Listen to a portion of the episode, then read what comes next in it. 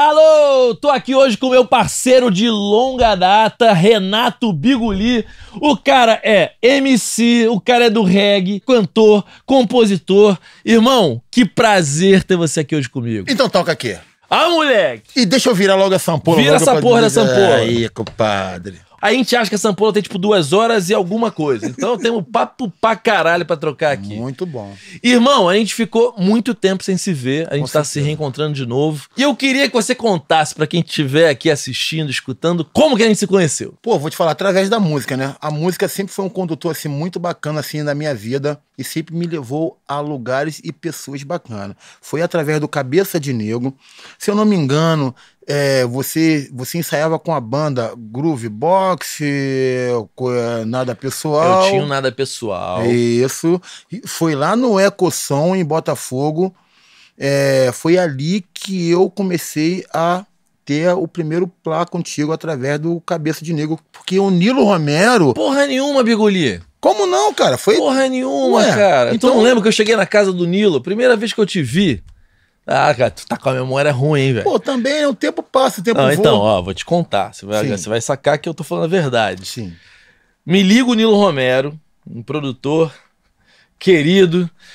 Aí ele me liga e fala assim: porra, então, cara, tomei uma. uma, uma- me passaram a perna aqui, uma banda, não sei o que. Aí o bastão da banda me ligou, porque ficou meio, meio mal, porque parece que ele fez a demo dessa banda, que era de Belfort Roxo. Uhum. E aí o cara virou pra ele e falou: Ó, cara, eu, fui voto contra, mas a galera realmente assinou com a gravadora e meio que não quis botar você na história, e eu vou apresentar uma banda da Baixada.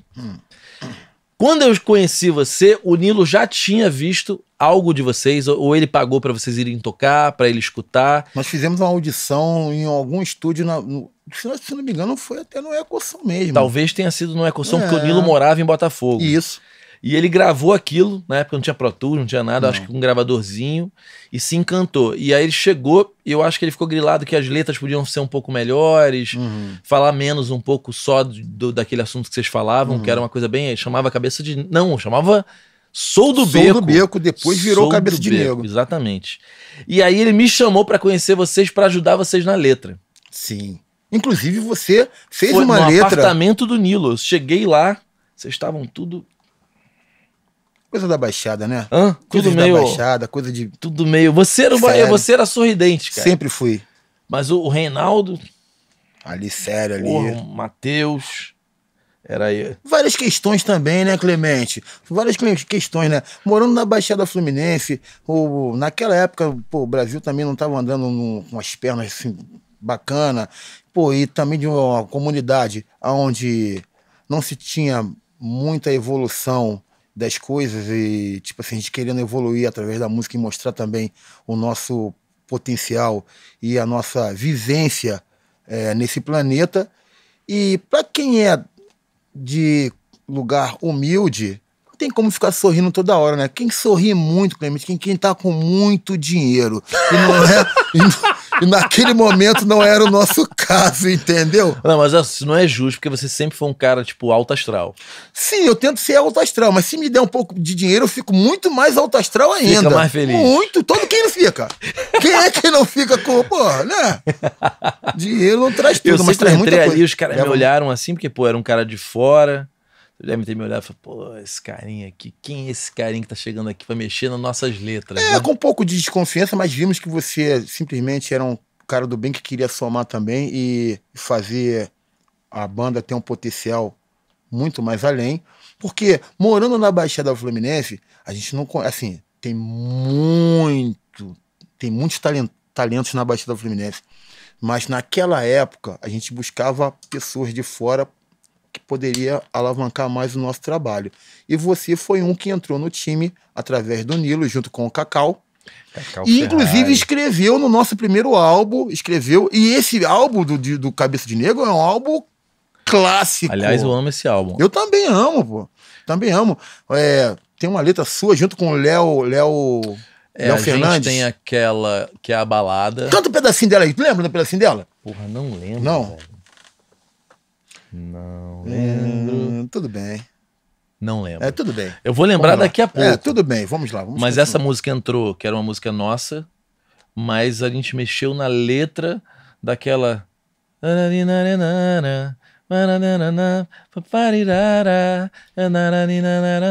Eu tenho você em meus braços. Essa aí. Você preencheu um grande espaço. Não era essa? Era no essa aí. vazio que eu, que eu, é, No pode crer. vazio que eu já nem sinto. Sinto. Que aí foi que entrou o Leone lá no finzinho do Uhum. processo e botou umas frases também, né? Sim. Mas é engraçado, gente, porque essa história com o Biguli, esse, essa banda mudou de nome, ela chamava Sou do Beco, Isso. virou Cabeça de Negro, em Isso. algum ponto você foi tirado da banda, É, aí depois você foi voltado pra banda, é também.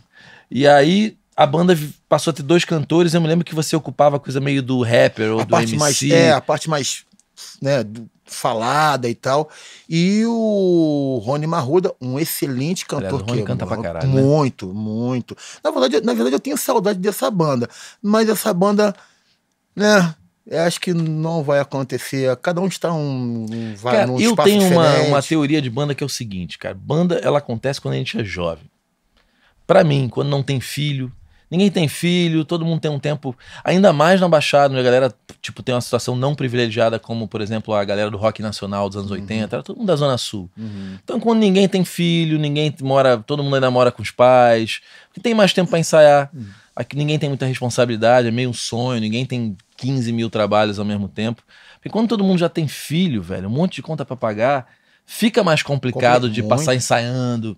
Porque eu me lembro quando vocês assinaram com a Poligram, vocês tiveram uma verba pra poder ficar, por exemplo, ensaiando vários dias. Eu lembro que, Com era legal pra certeza. caramba, né? Vocês ficavam no Ecossom, tipo, muitos dias seguidos, né? Só trabalhando, porque é o grande lance, né, cara, da pessoa que trabalha com música é ter um tempo, assim, e uma tranquilidade para compor coisas bacanas, porque o público, né, o Brasil e o mundo vai ouvir os clássicos, ou também não tão clássicos assim, mas tem que entregar uma coisa bacana, entregar um bom arranjo, entregar uma boa letra, entendeu? É, entregar uma vivência legal, uma coisa legal. Assim, o que, eu, o que eu digo de legal, mesmo você fazendo uma música de protesto, tem que fazer uma música de protesto com o know-how do que realmente está acontecendo naquele momento, É tá ligado? Yuca, né?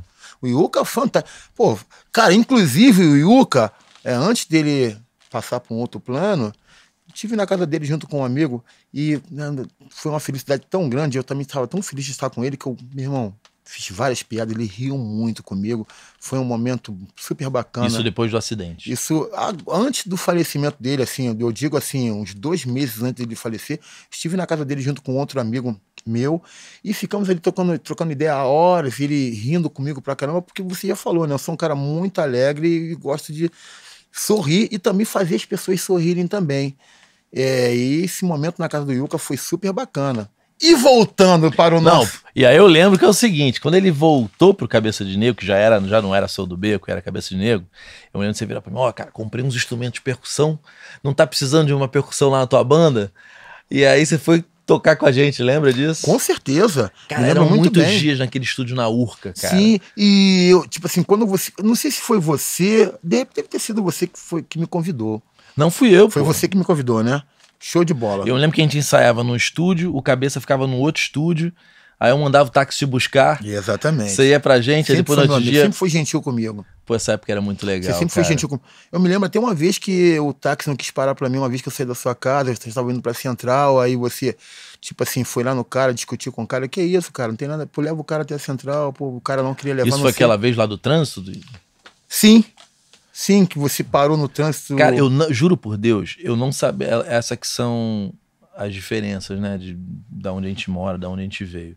Eu me lembro que eu falei pro Biguli, eu falei, irmão, eu vou fazer o seguinte: era Lagoa Barra, eu tava indo em direção à Zona Sul, ou vice-versa. Eu sei que eu falei, ó, vou parar aqui, tu salta e pede um táxi. Aí você olhou pra mim e falou, porra, Clemente, Não vou conseguir. táxi não vai parar aqui. É, naquele, naquele, naquela época eu achava que não iria conseguir. E realmente foi o que aconteceu, né, cara? Tipo assim, ninguém parava, e um cara parou e falou que não ia me levar. Ele, pô, ele, ele estava, o Clemente estava observando tudo isso. Poxa, ele saiu da onde ele estava, foi na direção do cara, Que eu queria matar o cara. pra bicho. discutir com o cara por causa de mim. E eu tentando acalmar o Clemente, falei, tá tranquilo, mano, a gente pega outro táxi aí em outro lugar. E tá ali, não, cara, isso é uma sacanagem, uma discriminação, não sei o quê. Foi É, não, eu fiquei- difícil. Eu fiquei bravo, velho. Foi difícil. Então, cara, tipo assim, imagina. Quando a mexe com meus amigos, né? irmão? Então, a música é assim. É, é foda que é um elo foda, aconteceu através dela, né? É. E na verdade, eu acho que também é a questão dos sonhos em comum. porque vocês vindo da Baixada, a gente aqui da Zona Sul, no fim das contas a gente tinha o mesmo sonho. Pode E vocês chegaram muito mais perto do que a gente. Isso que é o mais louco, né, da música, da- do mundo das artes. Porque, ó, quando eu conheci você, vocês tinham chegado na Zona Sul é, e estavam sendo apadrinhados por um produtor famoso. O Nilo era Sim, famoso. Sim. A gente estava pagando, cara. Então já era uma relação diferente. Ele não é que ele olhou pra gente e achou incrível. Ele era prestador de serviço da banda. Vocês não, vocês tinham esse mesmo cara apostando em vocês, injetando dinheiro, investindo, porque até fechar com o gravador demorou um pouquinho, não foi tão rápido. Não foi tão rápido, não. Teve Mas todo também um processo de investimento, de figurino, de tirar foto, de ensaiar, ensaiar, ensaiar. Então, o que eu tô te dizendo é que naquele instante os nossos sonhos eram exatamente os mesmos. E, e eu me lembro que você falava muita coisa bacana pra gente, assim, quando a banda brigava. Tipo, várias vezes você fala, pô, galera, porra, vocês estão de sacanagem? É, Vocês vão acabar com a porra da banda? É, pô. Primeiro que ia me atrasar também, né? Que eu estava naquele. também tava de- tentando defender o meu, né, mano? Pô, iria me atrasar. E ao mesmo tempo, tipo assim, é, a galera tendo tudo, tá ligado? Tinham tudo ali, pô. Uma, uma certa grana pra ensaiar e tal. Conhecimento no mercado através de um monte de gente bacana que você já conheceu. E, pô, gente ia jogar tudo no ralo. E nós da Baixada não tínhamos grana para ensaiar, dependia de um patrocinador. É, o nosso primeiro patrocinador, assim, ao meu ver, foi o Lauro Farias. Quem é o Que- Lauro Farias? Que é, antigamente era o Lauro Bico, mas ele se transformou em Lauro Farias, que é do Rapa, né? Ah, o Lauro Farias- Bico. É, o Lauro Bico. Baixista Cara, do Rapa. Toca muito, né? Demais. Demais. Pra mim, ele é o Demais. Ele é, ele é o Emerson, né? Do O cabeça, Mateus. mas econômico. Pum, pum, pum, pum, Puta pum, que pariu, bicho. pum, pum, pum, ah, Com mais pum, né? E você é baixista, você sabe disso, Porque né, mano? a, história é o seguinte: se vocês forem lá escutar o disco do Cabeça de Nego, é o primeiro, né? Vocês vão ver que tem um baixista ali que talvez seja um dos caras mais impressionantes tocando baixo que eu já Muito conheci. impressionante. Mas ele é menos econômico do que o Lauro Bico, que É. tem células mais com- concisas, né? Os grooves mais, mais, mais pulsação, eu acho que mais, mais silêncio, mais pausa, né? Na realidade, a Baixada Fluminense sempre foi muito rico de baixista. Ó, tem o Lauro Farias. Aí na sequência você já falou do Matheus. Rubino, do Cidade Negra. Que toca pra caralho também, também, né? o Bino. E, cara, e tem um monte de gente. Músicos na Baixada, tem um monte. Artistas que já saíram de lá, tem um monte. Ó, Jovelina Pérola Negra, lá de Belfor Roxo, lá da área. O próprio Cidade Negra, no completo, né? No, no, na Vocês primeira, moravam na primeira edição lugar que tinha o parecido rádio. ali, não era? E também o seu Jorge, Jorge Mário. Seu Jorge. Aliás, o Jorge seu Jorge, Mário. nesse instante que a gente tá falando aqui, que é a gente saiba no Ecossom, às vezes naquele fórum, Isso. isso Rio de Janeiro, né, gente? Tava o Cabeça ensaiando ali, apadrinhado já pelo Nilo, que de alguma maneira tava dando suporte pra vocês estarem ali ensaiando. Eu me lembro muito bem que tinha o Pedro Luiz e a Parede Sim. ensaiando numa outra sala. Foi ali que eu conheci. Foi ali, ó. Foi nessa época que Foi você nessa conheceu o época que eu conheci o. Conheci a galera inteira, mas o assim, a o cara que ficou ali do meu lado ali o tempo todo ali, querendo saber qual era e tal, da minha, foi mais o Sidon. Sidon que me apadrinhou legal, aí foi um dos padrinhos, né? Sidon foi um dos padrinhos e depois também o. O, o Sérgio Lorosa. Mas o Sidon. Ah, é verdade. É, mas o Sidão foi o cara que me chamou pra ir, pra chegar até o monobloco e ensaiar lá. Isso muitos anos depois, só Muitos pra galera anos entender depois, é. né? E aí, cara, num outro estúdio, tinha o seu Jorge, já meio farofa carioca Farofa bombando. Eu acho que o, o Paulinho, dono do Ecosom, era meio sócio. Agora eu não me lembro se também ele era meio sócio na, no- na Plap ali. Mas pra vocês verem é, a pulsação cultural daquele instante, né? Muito bom. As gravadoras investindo época nessa. Teoricamente, numa coisa que não era nem MPB, não era reggae, não era pop, mas era essa mistura, né? Porque que era o farofa groove. carioca? Era, era groove, é, né? É um groove, né? Um monte O próprio coisa. Cabeça tinha reggae, obviamente, mas é, Não era uma o Nilo de... levou um pouco pra esse lugar do balanço, né? Isso, do isso. groove. Isso. isso e aí. a época, só pra contextualizar a galera, a galera, é o Cidade Negra bombando. É esse instante. Cidade crer. Negra ali, não me lembro se era o Sob Todas as Forças ou o que veio em seguida. Bombando muito. Bombando. Era Muito. Skank vendendo um milhão de Muito. cópias. Que Aquele época- momento- era esse que momento. época boa, Foda, né, né, cara? Coisas Que- maravilhosas que vendendo isso? pra caralho, né? Que época bacana, cara. Essa época era Esse foda papo mesmo. aqui tá sendo muito legal. Até porque a gente relembra as coisas. É, né? cara. Uma coisa que eu queria te falar, é, e pra galera saber, queria que você contasse, na verdade, um pouco sobre isso. Muita gente acha que você só vai dar certo se, por exemplo, você tiver condições financeiras para tipo bancar suas coisas e estar nos grandes centros, né? Muita gente acredita que é impossível vir, por exemplo, da Baixada do nada e conseguir realizar as coisas. Sucesso não é tão simples assim, principalmente o sucesso daquela época onde ser famoso era quase igual ter sucesso. Acho que hoje a gente tem muita gente com sucesso e não é famoso Uhum. né? Tem muitos artistas que a gente chama de midstream, tipo Pedro Luiz e a Parede. Pra mim, eles têm um baita de um sucesso. Só que eles não são famosos como o Luan Santana. Esse tamanho nessa nossa época não existia porque precisava de uma gravadora para ter acesso às coisas. E a gente aqui já falando, você vê, Cidade Negra, Rapa, Negril. Nocaute. É uma Muito galera de bom. banda, eu não sei como cada um desses artistas chegaram nas gravadoras, mas o fato é que a Zona Sul do Rio, por exemplo, daquela época, não explodiu ninguém. O- a única pessoa que eu conheço que explodiu, que estava na Zona Sul, com uma turma com é, situação financeira boa, foi o Gabriel Pensador, da minha geração, que era inclusive meu amigo, que estourou. O resto tudo ficou batendo na trave. É. A nossa banda, Baia, Dread Lion, Dread é, Lion, Medusa Dread, uma galera. Squalls.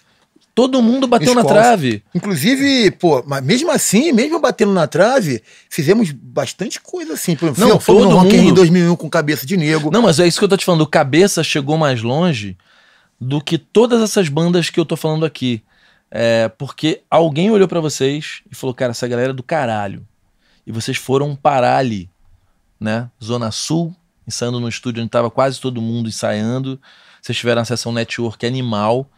E o que eu queria é, te perguntar, e as, as pessoas têm que saber, um, é possível sim que você seja descoberto, se você fizer tudo direito, cada vez mais, porque a gente tem as redes sociais, que naquele Sim. momento vocês estavam isolados num lugar, alguém tinha que fisicamente conhecer vocês, né? Exatamente. Tinha que alguém ir lá. Aí você teve, na verdade, o Lauro Bico, que foi essa ponte para o Nilo chegar até vocês. Grande E, padrinho. e- exatamente. Depois Laurinho foi Nilo- um, e o da Gama foi o segundo. Da porque o Gama também, né? Porque o da Gama bancou, cara. Tipo assim, o, da- o Laurinho apresentou é, a gente pro Nilo e o Nilo foi, né, foi fazer uma audição com a gente. Mas antes disso, o da Gama bancava uma parte do no ensaio do Cabeça e o Matheus, com a grana que ele ganhava do Neguinho da Beija-Flor, bancava outra parte. Então a gente ensaiava de segunda a segunda. Sacou? Isso na Baixada. Na Baixada, de segunda a segunda. E o, e o, e o da Gama bancando uma parte. Pô, bancou bastante tempo. Aí até o Lauro, tipo assim, vou encontrar uma pessoa pra você, para vocês. Aí encontrou o Nilo Romero. Eu me lembro que o Nilo, cara, nunca vou esquecer disso, que ele chegou e falou, cara, a banda é foda, os caras tocam pra caralho, porque o cabeça era um negócio meio nervoso, né?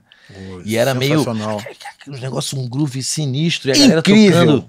Não, mas é verdade, cara, porque eu lembro que eu vi aquele classic álbum de um dos álbuns do, do Bob Marley, os caras tocando ao vivo, todo mundo suado ali, é do caralho esse classic álbum. E o cabeça, eu me lembro que tinha essa parada, vocês pulsavam meio junto, Tinha, né? tinha, sim. de tocar em lugar menor. Então, quando você ensaia em estúdio muito grande, perde esse lance da pulsação, né?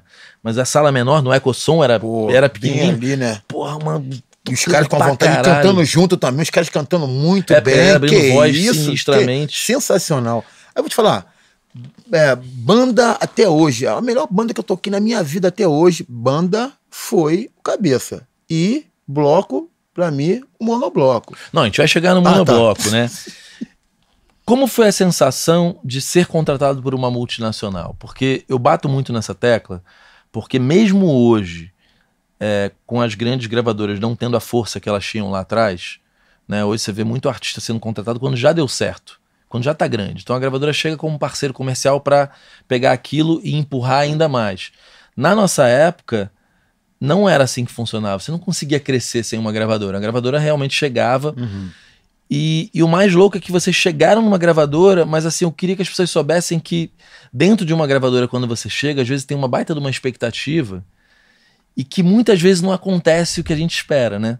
No caso de vocês, pô, eu me lembro da galera empolgada, mas é tanto artista dentro daquela gravadora, é tantas coisas, que mesmo que a galera ame o cabeça e amavam, às vezes as coisas não acontecem porque é uma conjunção de fatores, né? Vira ampola de novo, que tem muita coisa. Tô brincando.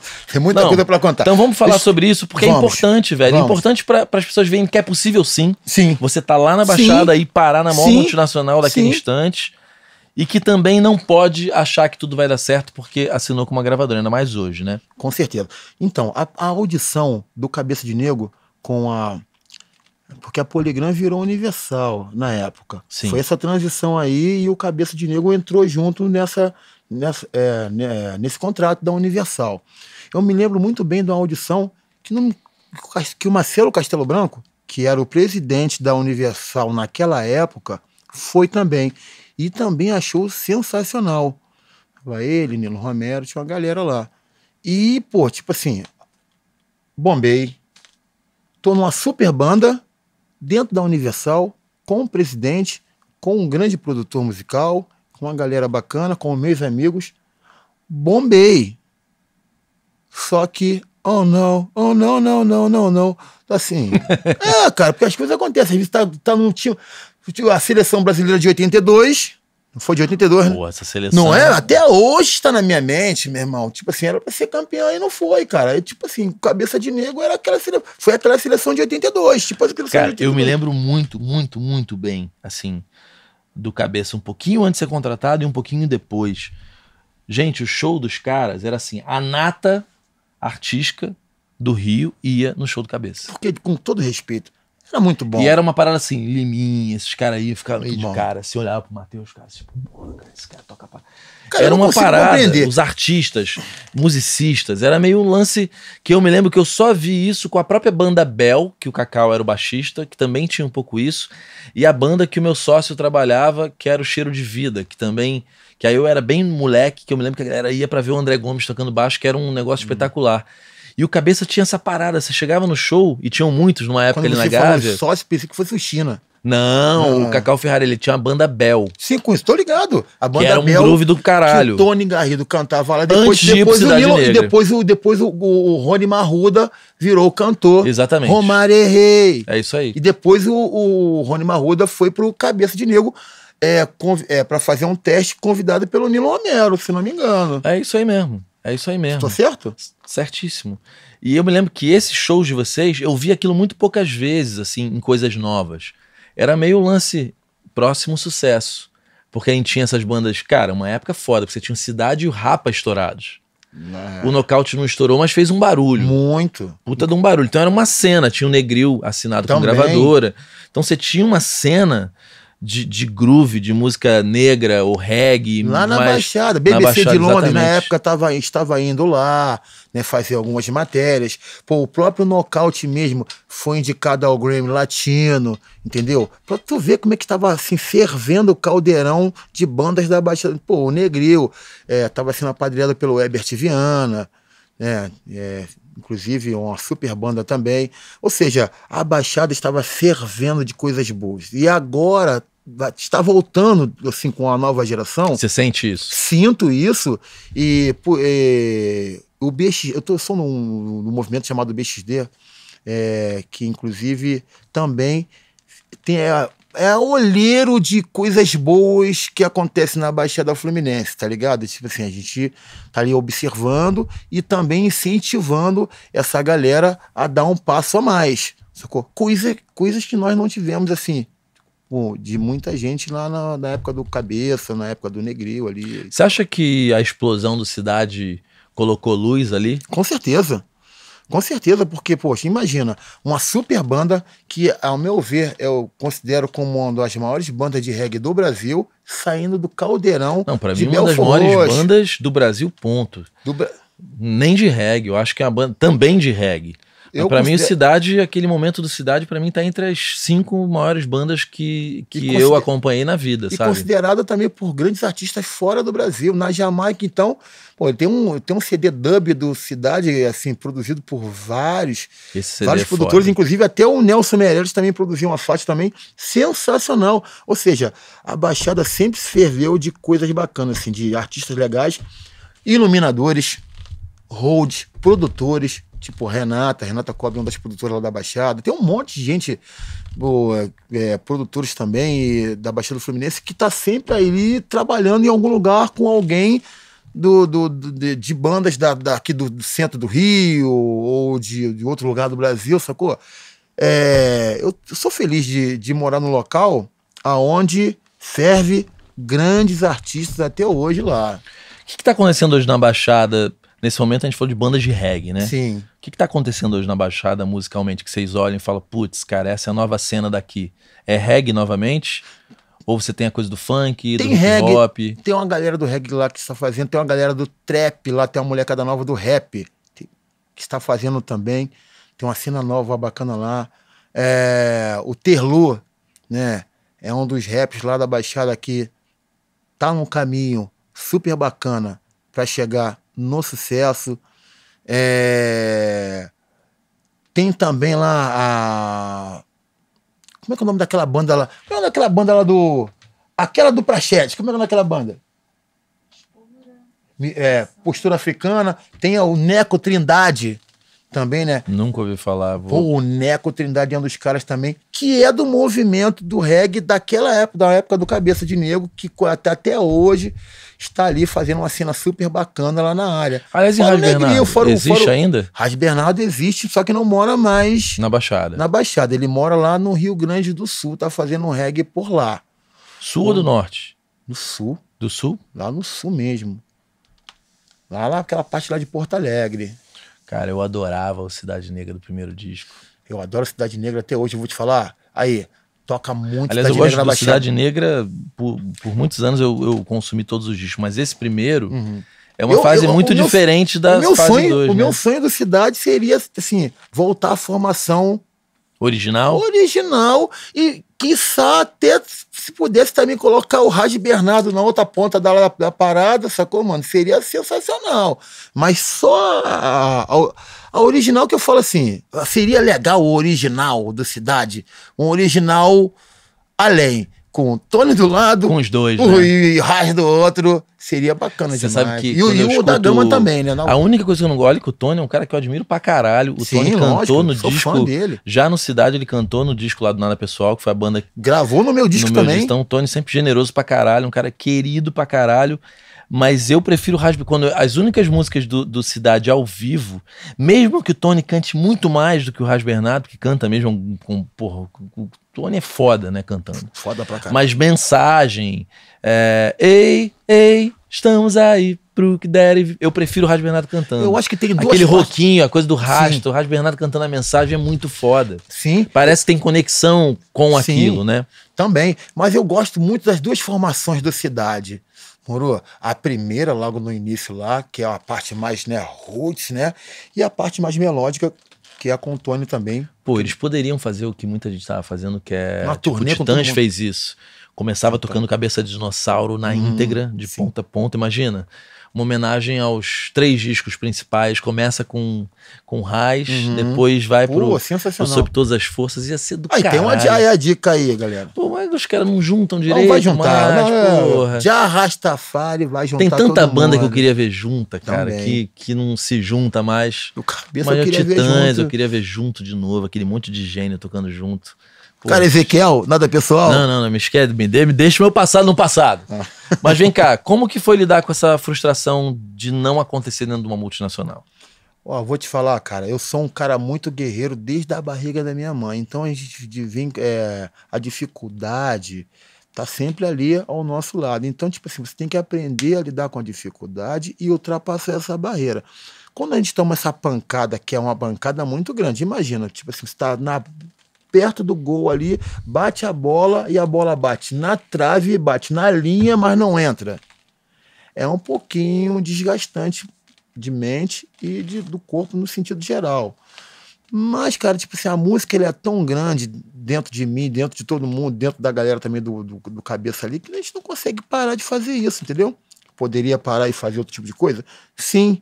É louvável? Sim, mas eu não consigo. Eu amo a música, a música tá dentro de mim, cara. Eu não sei, eu não sei mais fazer nada que não tenha a música junto. Eu acordo todos os dias pensando na música, todos os dias. Componho, tento compor, tento, tento fazer alguma coisa, tento mandar uma mensagem, fico vendo uh, as suas matérias na internet, vejo outras matérias também. A Renata está me ensinando a, a, a, a, ver outros tipos de, de matérias referente à música, referente ao que fazer. Porque na música não é só você fazer a composição e chegar ali no palco e gravar, não. Tem um montão de coisa que eu sabia, mas não compreendia. E estou compreendendo agora através dessas lives. Sacou? E a Renata, você, tem um monte de gente aí que está me ensinando muito. Eu sou da antiga, né, cara? Tô, eu tenho 30 anos de carreira. Então imagina, há 30 anos atrás era uma parada. Hoje em dia mudou tudo. E imagina, você é um cara que tem uma cabeça, né, um neurônio, de 30 anos atrás, tentando se transformar igual o Lulu Santos faz. Que ele se transforma toda hora. Aquilo é um camaleão, meu irmão. Caetano. Caetano são caras que conseguem camaleão. estar sempre à frente, né? Pô, Chico César. Sacou? Aí, mano, eu me mantive ali firme, forte. E tanto é que cheguei num outro cheguei num patamar diferente, né? Com amizade e um pouquinho do conhecimento da música que eu tenho. Fui ali dando meu jeito ali, consegui chegar num bloco aí, que o bloco é super bacana. Não, bicho, o monobloco, eu acho que é uma baita. Uma... Lembrando de tudo que você passou, de repente ver na fundição lotada, e tu ali. Ah! pô, a galera enlouquecida, vocês rodaram o Brasil com o monobloco, né? Muito. E Brasil, tipo, você ali na linha de frente como um dos puxadores principais e fazendo as músicas que tem muito a tua onda, né? Era só você podia estar tá cantando aquilo naquela, no, no, no monobloco, eu, eu acho. Eu tava tentando ali me adaptar ao que já estava rolando ali já um bastante Mas é que você vem né? com um sorrisão, velho. Sabe, sabe o que? Cara, eu entrei num bloco, assim, já vinha já de um trabalho musical aonde eu dei a maior sorte de estar ao lado de vários músicos que são a galera do Cabeça de Negro, né? Como a gente já acabou de falar aqui. Aí eu consigo entrar num bloco onde tem uma galera também altamente profissional e, tipo assim, deixando. E eu via que fica. Todo mundo ficava alegre quando rolava aqui. Pô, cara, eu sou. Eu adoro alegria. Eu fico feliz quando você está feliz, quando o Pretinho tá feliz, quando a Renata tá feliz, quando o Renato tá feliz, qualquer um. Pedro, qualquer um, Mate, qualquer um, meu irmão. Se você está feliz, eu também estou feliz. Imagina você fazer a felicidade de mil, duas mil, quinhentas mil, um milhão. Que é isso, sensacional, cara. Eu quero outra vida? Não, eu quero fazer música. Cara, como que é a sensação desses blocos mesmo gigantões do carnaval? É uma loucura, né? É uma loucura mesmo. Eu, quando cheguei lá no Mono, eu me assustava toda hora. É com a levada de um maluco, o maluco dava uma levada ali. O que é isso, cara? Que maneiro. O outro lendo no contrabaixo, outro na guitarra. E a galera embaixo fervendo, é, pulando. Cara, isso que é outra vida? Pô, e botando um din-din no bolso? Que beleza, hein, Quadradinho, quadradinho assim no bolso, quadradinho, as patacas, quadradinho. Aí sorria pra caralho. Porra, né? meu irmão, Porra! dava duas cambalhotas, ia ali, apertava a mão do amigo. Porra, meu irmão, eu não sabia o que. Porra, não sabia se cantava, se apertava a mão, se eu sorria. Tudo ao mesmo tempo. É uma Muito emoção bom. foda mesmo. Eu vou ficar voltando no ponto pelo seguinte. É, eu falei que ia pegar leve.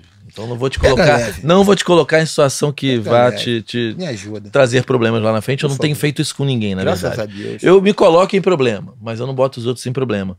Mas eu acho que tem uma reflexão importante dessa época do cabeça, que eu me lembro, cara, que em algum ponto dessa sensação de que tudo vai dar certo, que eu também vivi, você acompanhou a nossa expectativa. O Biguli uma vez foi para São Paulo. Tu lembra da gente tocando? Olha só. Muito bem. Não, porque os caras estavam na, na, na Poligram eu estava na Paradox. Essa, tipo assim, é tipo. Nós estava na Universal. A Poligram. É, os caras saíram da Baixada direto pra, pra Poligram Universal. É. Eu, eu saí da Zona pra Paradox, a gravadora desse tamanho de Paradox. merda. Mas ajudou também, te ajudou. Não, não, ajudou. A gente começou a tocar ajudou em rádio. Mas teve um momento, cara, que os caras eles achavam que a gente era regode. Porque tinha um pandeiro de pagode naquele instante. Lembra que você Sim. até tocava esse pandeiro? E tinha coisa reggae. Sim. E aí os caras falaram, não, então tá, já que é regode, eu vou botar os caras pra abrir. É, Nat Roots, ah, vá, você não fez esses shows, cara. A gente tocava num lugar chamado Kalahari, que era em frente ao, ao Carandiru. Bicho, a gente abria. Uma banda chamava. Cara, Cara Metade. Cara Metade. Te abria essas bandas de pagode. Uh, aí a gente abria as bandas de reggae. Uh, era que era a vaia. Aí os caras colocaram a gente para tocar na festa dos trabalhadores. Tu lembra dessa porra? Que eu falei assim: tem que trazer o Biguli pra essa porra, senão eu tô fudido. A gente tudo com o cabelinho louro, com a roupinha. Ainda bem que cantando. vocês me chamaram. Você lembra daquilo, velho? Aquela apoteose lotada. Lotado. Aí entrou os brancos, já deu ruim.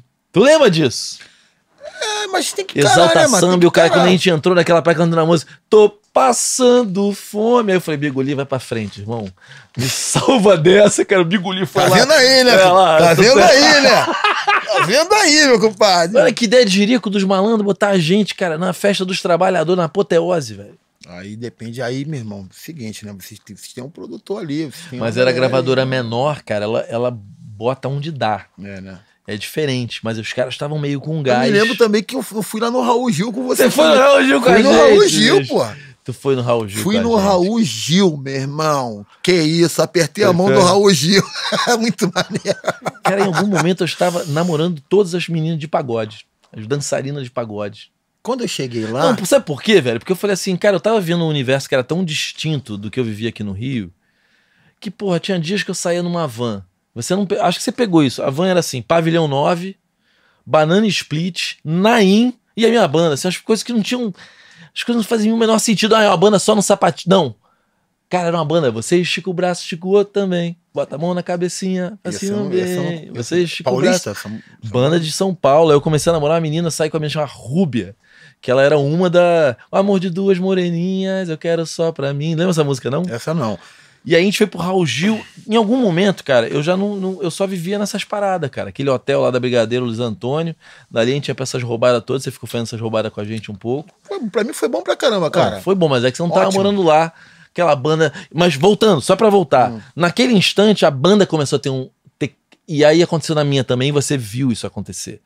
Muitas vezes, gente, a banda nem deu certo ainda, mas a expectativa de dar certo já faz os egos aflorarem e pessoas querendo ocupar espaço e briga de ego. E aí eu me lembro que a minha banda tinha problemas que não eram os mesmos, mas eu via vocês já tinham os papos, é um que fala com o outro, e a história, e vamos limar isso, e vamos tirar o empresário. E eu me lembro, cara, que isso aconteceu comigo também. Que era a galera se movimentando, pô, sinilo, pô.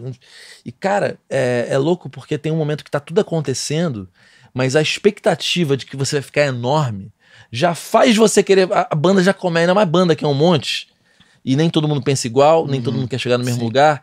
E eu me lembro que já começa as brigas. Na minha banda era diferente, que era assim, pô, mas e aí, vai dar certo? Como que é? Tu vai ter que largar tuas gigs, que um já. Cara, e de repente as pessoas estão brigando pelo que nem existe ainda. É. E eu me lembro que eu, eu cheguei uma vez lá no, acho que era no AR, e o clima já não era o mesmo daquela banda do Ecossom. Eu não sei se você concorda, se você lembra desse tipo de, de coisa, mas eu acho que a gente tem que tomar muito cuidado, porque às Isso. vezes nem deu certo. Isso. Você nem chegou ainda. Você Nem bo- chegou. Você nem botou a foto na capinha do Kisuko e já acha que é famoso, porque o Kisuko era famoso, porque tinha já. Todo mundo comprava o Kisuko ali e tal, o tanguezinho, e já tinha aquela foto. Você nem, bot, nem imprimiu a sua, sua foto ali e já acha que é alguém. Tem que chegar devagar. Existe uma delicadeza e a cultura de cada um, de cada um que é integrante da banda, tem que saber. Às vezes você lima uma pessoa achando que aquela engrenagem ali não está muito boa para o, para o trabalho e acaba prejudicando mais ainda, né? Porque sai um cara que tem um contexto legal ali, às vezes não é tão bom, mas dentro do, da máquina funciona muito bem, entendeu? Às vezes você tira um, um irmão para colocar um outro e a outra pessoa até faz melhor, mas fica faltando alguma coisa. Mas eu acho que isso faz parte muito dessa cultura, desse momento exato que a gente viveu. Você de um lado e eu do outro, que era um momento onde as gravadoras elas não queriam uma banda estourada no, no, no underground da época, né? Underground eu falo, não é. Quando falo underground, ninguém fala ah, rock, não. Da, da cena alternativa. O, o Cabeça tava num lugar, a gente tava em outro, tinham várias outras bandas Sim. acontecendo ao mesmo tempo. Com certeza. É, eu me lembro que o Farofa Carioca, que foi um fenômeno, porque começou a tocar na praia e virou aquela comoção, a galera não contratou porque tinha uma galera já gostando. Contratou porque achou do caralho, assim. E hoje é diferente, assim. Se, se a Juliette sai do BBB bombada, alguém quer gravar um disco com ela, porque hoje é diferente. Os caras querem contratar o que já tá acontecendo. Uhum. E eu me lembro que nessa época era, era meio assim mesmo. A gente tá falando aqui do Cabeça de Nego, do Nilo, de tirar um cantor, botou outro. Mas as gravadoras se sentiam nesse direito de mexer nas coisas. Inclusive nas músicas também. Nas colocar, músicas. Colocar músicas assim, por exemplo, que não tem nada a ver com o contexto da banda. Mas, tipo assim, coloca aí porque vai dar certo. Tipo assim, mas como assim? Não tá vendo aqui não, que tem um repertório legal. Pá. Chegamos aqui por causa desse repertório. Quer mudar? Mudou, colocou outras paradas que não tinha nada a ver. E às vezes, às vezes, não tendo nada a ver, você não consegue também, porque, tipo assim, não tem nada a ver com a sua história. Não faz parte do. Se você tem uma grande estratégia de marketing para aquela música que não tem nada a ver com o contexto do repertório bombar, legal. Mas, pô, se você coloca só porque você quer colocar, que acha bonitinho, dentro de uma parada que você nem olhou, dentro do repertório que você nem olhou, nem examinou as letras, é, uma, é meio forçação de barra, né? É, e eu acho que vocês passaram isso aí mais do que a gente. Sim. A gente passou um outro processo que é a gente tinha um puta público. Você ia tocar com a gente, tava sempre cheio. Inc desculpa, mas as gravadoras achavam uma merda. Desculpa, então, inclusive, teve um show numa casa que nós chegamos chegando de van, tinha uma galera na fila assim. ó. Não, foi São Paulo. É, Ah, que é era uma casa verdade, é era meio que de dança também, tipo assim, eu, pessoal, era dança de salão. Lambar. Eu não sei o que era. Eu sei que Era eu vi lambar. maior galerão na porta e eu, a, a sua banda ia tocar lá. Eu me lembro que você virou e falei, ê, pô, aí é- Bombou? É bombou. Falei, bombou. Falei, Não, me dei bem. Mas a gente passou pela mesma história, cara. Em algum ponto, o ônibus que a gente rodava em São Paulo tinha escrito lá, Caro Ezequiel. Legal. Aí a gente falou, pô, eu me lembro um dia que tava eu e o Gui, que era o batera do, do Cabeça de Negro, que a gente contratou. A gente ele meio ficou da banda, meio, mas ele não podia só ter uma banda, tinha que ter um salário, então a gente fechou com ele. Sim. Ele era meio da banda, meio contratado. Uhum. Se desse certo, ele ia ser da banda. Uhum. E aí eu me lembro que a gente voltando da Hebe, nunca vou esquecer disso, velho. A gente voltou de carro, eu e ele, né? E aí eu cheguei assim, cara, parei na garagem, o Gui falou assim, velho, deu certo essa parada, deu certo. Eu falei, velho, eu também acho que deu certo. Eu falei, porra, velho, a gente tava na Hebe. Ah, não. Porque a galera de hoje não entende o, o impacto que um programa desse tinha, né? Pô, O Brasil inteiro te via, Pô, Hebe? né? Tipo, Hebe, Faustão, Xuxa, a gente foi em todos esses programas. Raul Gil. Raul Gil. A gente foi algumas vezes no Raul Gil. Uma você foi, as outras Sim. você não foi. E aí a gente falou, pô, cara, tá rolando. E aí o mesmo processo se instalou e se instaurou mesmo ali dentro da banda, velho, que era o cantor, porque uma das músicas eu fazia meio que um. é, Não era um rap, porque imagina eu rapper.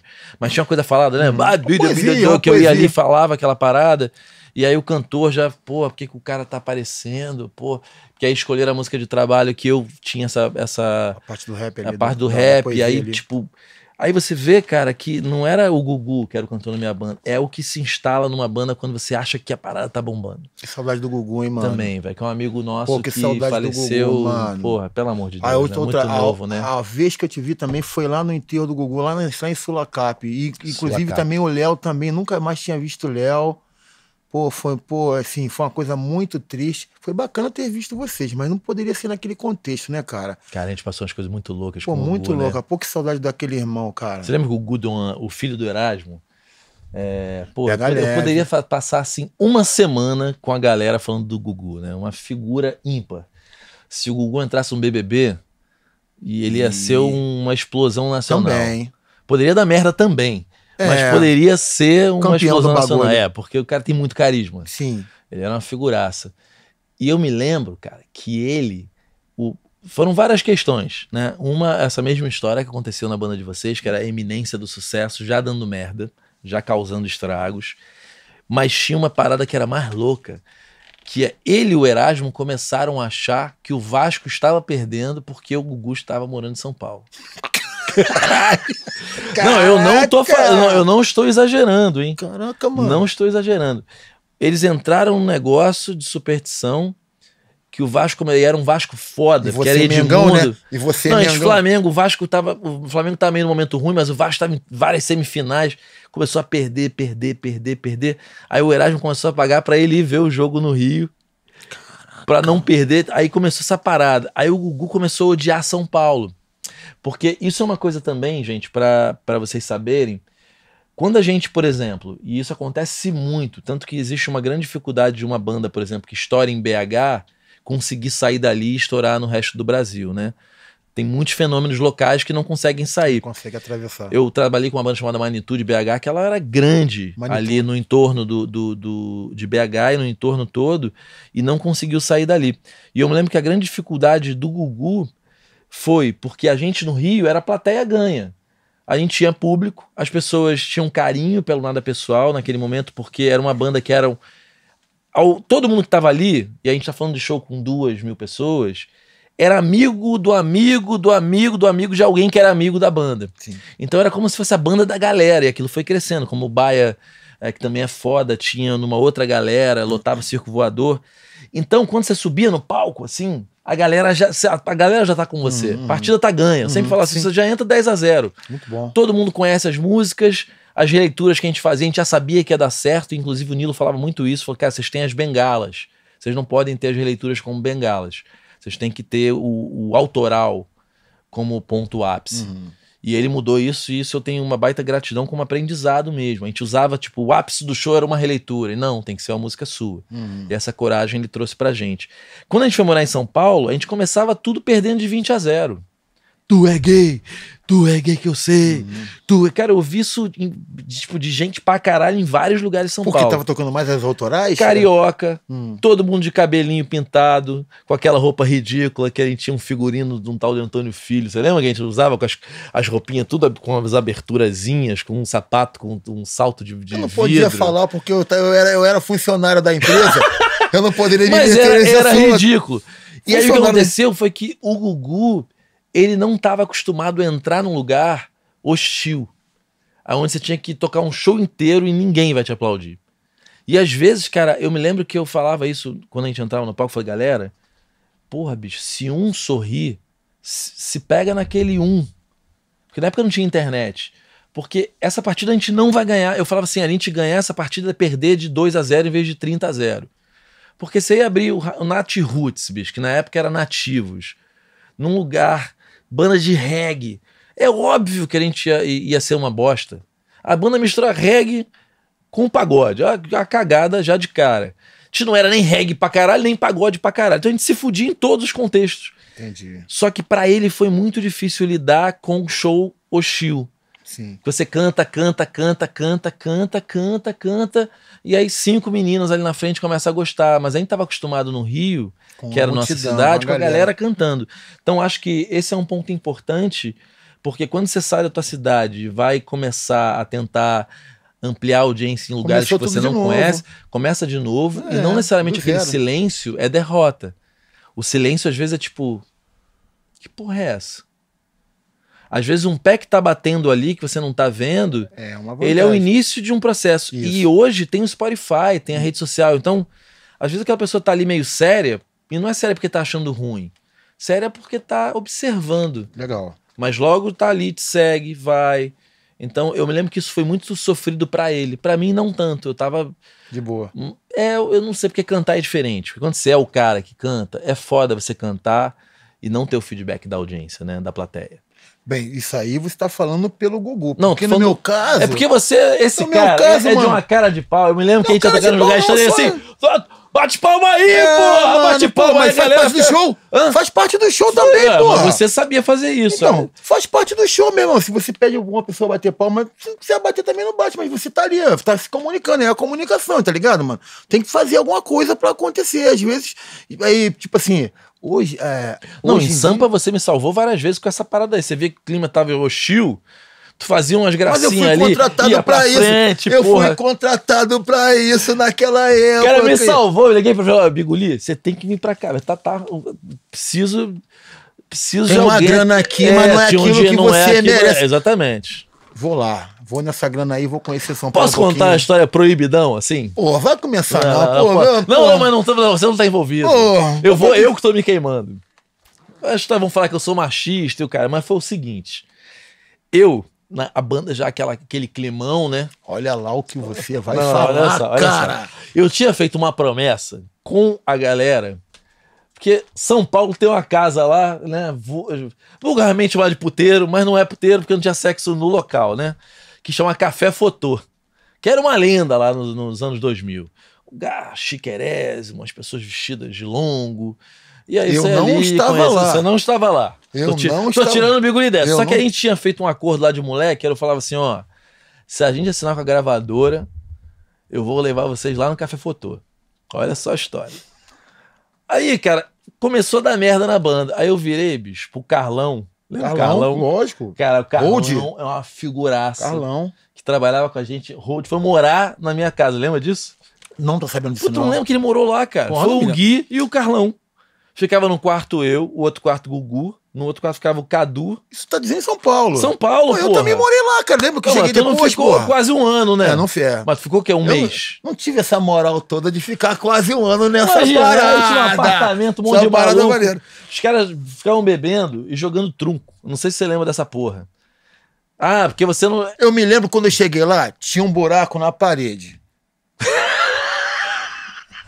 Mas não precisa contar por quê. É, Aí o um Gugu, o buraco cantor, tava com o parede. braço enfaixado. tinha, deixa pra lá. Porque ele Tinha um- chegou um dia e socou, bicho. É. Esse era o clima do, do, do que foi ficando, né? Porque ainda tinha uma outra coisa. O Gugu amava o Rio. Amava a praia e, porra, cerveja. E eu detestava a praia. Fiquei quatro dias na casa Pra do mim, Gugu São dormindo Paulo. lá. Você ficou dormindo lá? Quatro dias que o Gugu me levou pra casa dele. Caralho, bicho. Fiquei aquela- conhecer Erasmo e tal. Pô, Erasmo Essa do caralho, né? Gente, pô, meu irmão, que coisa boa. Mas me aí deixa eu contar essa Sim, história. Sim, por favor, Que desculpa. é bom que já tá no meio, Desculpa. assim, minha mulher não vai chegar até aí, que ela não, não assiste mais que 10 minutos. Aí eu prometi pra galera, falei, vou levar vocês. Só que aí o clima ficou esquisito. Aí eu virei pro Carlão, pô, Carlão crente, tudo certinho, bicho. Aí eu falei, Carlão, vamos dar um perdido na galera, eu vou levar você lá pro. pro, pro Só fotô." levou o Carlão. Eu e o Carlão. Aí eu passei em casa, botei lá um, uma camisa social no Carlão. Carlão virou seu Carlos. Chegamos na parada Pô, assim, Carlão, bicho. se deu bem, Carlão, Carlão. Aí, ó, virou seu Carlão, hein? Aí eu falei, ô, ô, Carlão, o negócio é o seguinte, pô. Você, vou falar que é você que tem o dinheiro nessa porra. Aí eu cheguei lá, lourinho, cavanhaque, tinha feito a Hebe naquele dia. Eu falei, porra. Aí chegamos lá, faz, vinha aquele monte de menina linda, né? Aqueles vestidos longos. Aí, pim, eu falei assim, e aí, pô, não sei o que. Eu falei assim, pô, cara, eu sou músico, o dinheiro tá com o seu Carlos ali, ó, o seu Carlos, que é Seu o empresário. Cara, quando eu olhei pro lado, tava o Carlão com 20 mulheres. Assim, Ai, seu Carlos, nossa, você é um Falou que o cara tava com dinheiro, pô. O Carlão, tipo, me olhava e assim, ih, ih, ih. Não, aí foi o seguinte, cara, acabou aquele momento, a gente saiu duas meninas, eu e a menina, e uma outra começou a achar a gente engraçada, porque esse lugar tem uma galera meio escrota, né? Então, tipo, todo mundo meio assim, eu me me sentindo meio mal, ele também assim, então a gente ficou meio amigo, assim. E aí saí eu com a menina, lógico, é, né, com cachê, ele com a outra, e uma amiga deles, delas, acharam, achou a gente maneiro, falou, ah, pode ir com vocês? Agora imagina a cena. Estava eu e o Carlão já, né, devidamente organizados. Chegou o resto da banda. Você estava nesse dia ou não? Graças a Deus que não. Graças e tinha uma Deus. mulher linda no sofá. Que era a menina que estava esperando. Dizem que a história que eles me contaram é que eles abriram chegar bêbados. Imagina, Cadu, é, Gui, Gugu, é, acho que tava o Cecil Valença na casa também. Eu sei que, que eles abriram a porta. É, tinha uma mulher linda, eles falaram que fecharam a porta. Assim, não, não pode ser nossa Não, casa. tô, não estou não é o mesmo local. Até eles entenderem o que tinha acontecido. Bicho, eu vou te falar, essa história são coisas que acontecem quando a gente é mais novo e nesse ambiente de banda. Que quem dizer que banda não tem essas confusão tá mentindo, né? Porque banda, porra, banda paradas. que eu nunca mais vou fazer, mas eu nunca vou me esquecer. Pode crer. Porque são essas zonas de, de galera, de briga, de. Eu, de quando não era confusão. casado também, eu já, entrei nos, nos furdunços desse aí, mas depois que eu casei, eu parei. Ah, que cara fofa. Parei. Fofa, né? Parei. Todo homem é santo. Ô, frente é, é. parei. Tô falando sério. Aqui, olha. Parei. É, porque a esposa do menino tá ali atrás. Não, pô, parei, Assim, eu olhão, assim, parei. olhão assim, Ela- ó, olhão. Ela sabe que eu parei. Puta que o pariu, Bigoli. E não volto mais. Hã? Tô bem nessa fila. Não, mas eu também vou ser pai, velho. Pô, que bom. Aperta minha mão. Porra, você pai, velho. Vai nascer pai, o quê? Clito Neto, Aí, ó, rapaz. vou te dar um papo. Parabéns. Fala aí. Vai renovar a sua vida. É um novo amor. Isso é muito legal, cara. Muito legal. E seu pai também vai ficar amarradão de ter um neto. Porra, parabéns, sua mãe também. Clemente. Neto, meu irmão. Porra, Tá parabéns, pensando moleque. que Clemente. Eu sei que eu tô pensando, quem é o Vai Clemente pagar Neto? aquela cervejinha pra galera, vai pagar aquele beijinho do bebê. E já estou me convidando, eu e Renato. Porra, velho, eu te levei pra Búzios, hein? Pô, vem cá, lembra daquela. E aí? Tem mais uma vaguinha lá depois da, que passasse o lance da Vai pandemia. fuder, eu já te convidei, Pô, Bigoli. Eu já então. te convidei, Então Bigoli. demorou. Então fechou. Depois da. Agora né? você tá bem acompanhado, entendeu? Vocês Renatinha vão vai- curtir. Pô, Renatinha. Porra, aí. Aí. ah, aí. Caraca. Não, eu levei você pra Búzios, você ficou triste a porra da viagem inteira. Por quê? Vou te explicar por quê, Clemente. Isso é muito, muito bom você tocar nesse assunto. Eu fiquei triste uma viagem inteira, eu fiquei triste a viagem inteira porque eu estava muito focado no meu trabalho, tá ligado? Tipo assim, eu sei que todo ser humano merece um pouco de lazer e ali aonde você me levou, naquele local, foi um lazer super bacana. Mas eu estava, eu, assim, até hoje, cara, eu sou muito focado no meu trabalho, entendeu? Tipo assim, eu gosto de lazer, me amarro. Pô, Búzios, quem não quer ir pra Búzios com a companhia maneira, no local comendo muito bem, comendo num lugar legal, né? Comendo a lula grelhada, e, né, tomando um vinho bacana, num, num ambiente de um som legal, num visual que não, que não é toda hora que você vê um visual daquele. Mas, porra, tem o meu de trabalho vo- que eu, lembro amo, né, cara? A música, eu cardápio, amo a Tu música. lembra disso que ele mete te olhando meio Ah, assim? nem sei mais. Aí você, Sei mais. cheio de marra. Não é, não é marra, não é marra. É uma postura, entendeu? O ser humano tem que ter postura. Concordo.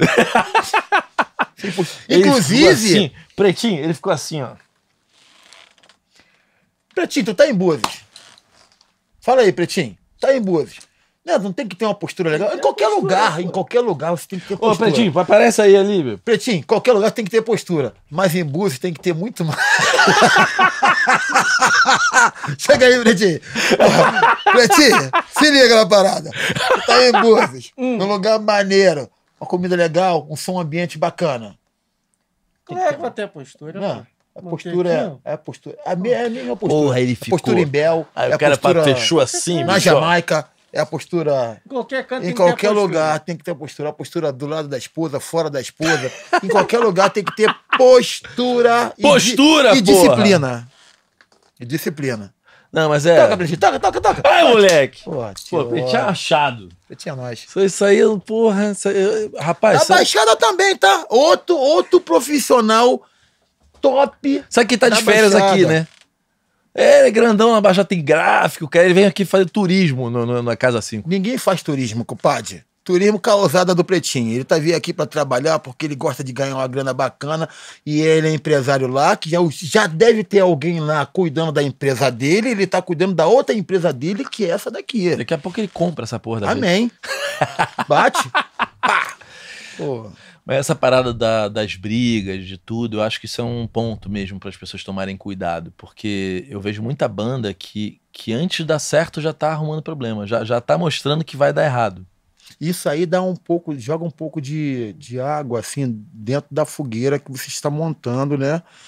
Mas no meu caso, eu serviu para eu escrever muito mais e correr atrás de uma, de uma carreira solo, no qual eu me cerco por vários amigos, inclusive você, o Renato Alcha, a Renata Cobre, o Pretinho, o outro irmão lá que eu esqueci o nome dele, que tá ali também. Marcelão. Marcelão, entendeu? É, o próprio, o próprio, a própria galera também do Monobloco, os músicos do, do Monobloco, a própria galera do, do Cabeça de Negro, que tem alguns ali que eu chamo de vez em quando pra fazer uma parada comigo, eles vêm. Porque nós paramos com a banda, mas não paramos com a amizade, tá ligado? Então, tipo assim, a banda não deu assim. A banda, o Cabeça de Negro deu até certo, sim, porque eu estou aqui, num- fazendo uma, uma posição te legal. abriu um monte de no lugar. portas. o- sim, o, o, o, o, o Matheus tá fazendo um trabalho lá dele e com outra galera também. O Gui, além do monobloco, tem aquelas bandas dele lá. Eu, além de fazer com o monobloco, tô fazendo a minha carreira solo. que foi parar no Afro Reggae. Joel. Joel, Aliás, Joel, Joel foi bicho, tem gente que acha. Demais. Ó, galera, é um negócio muito louco. super talentoso.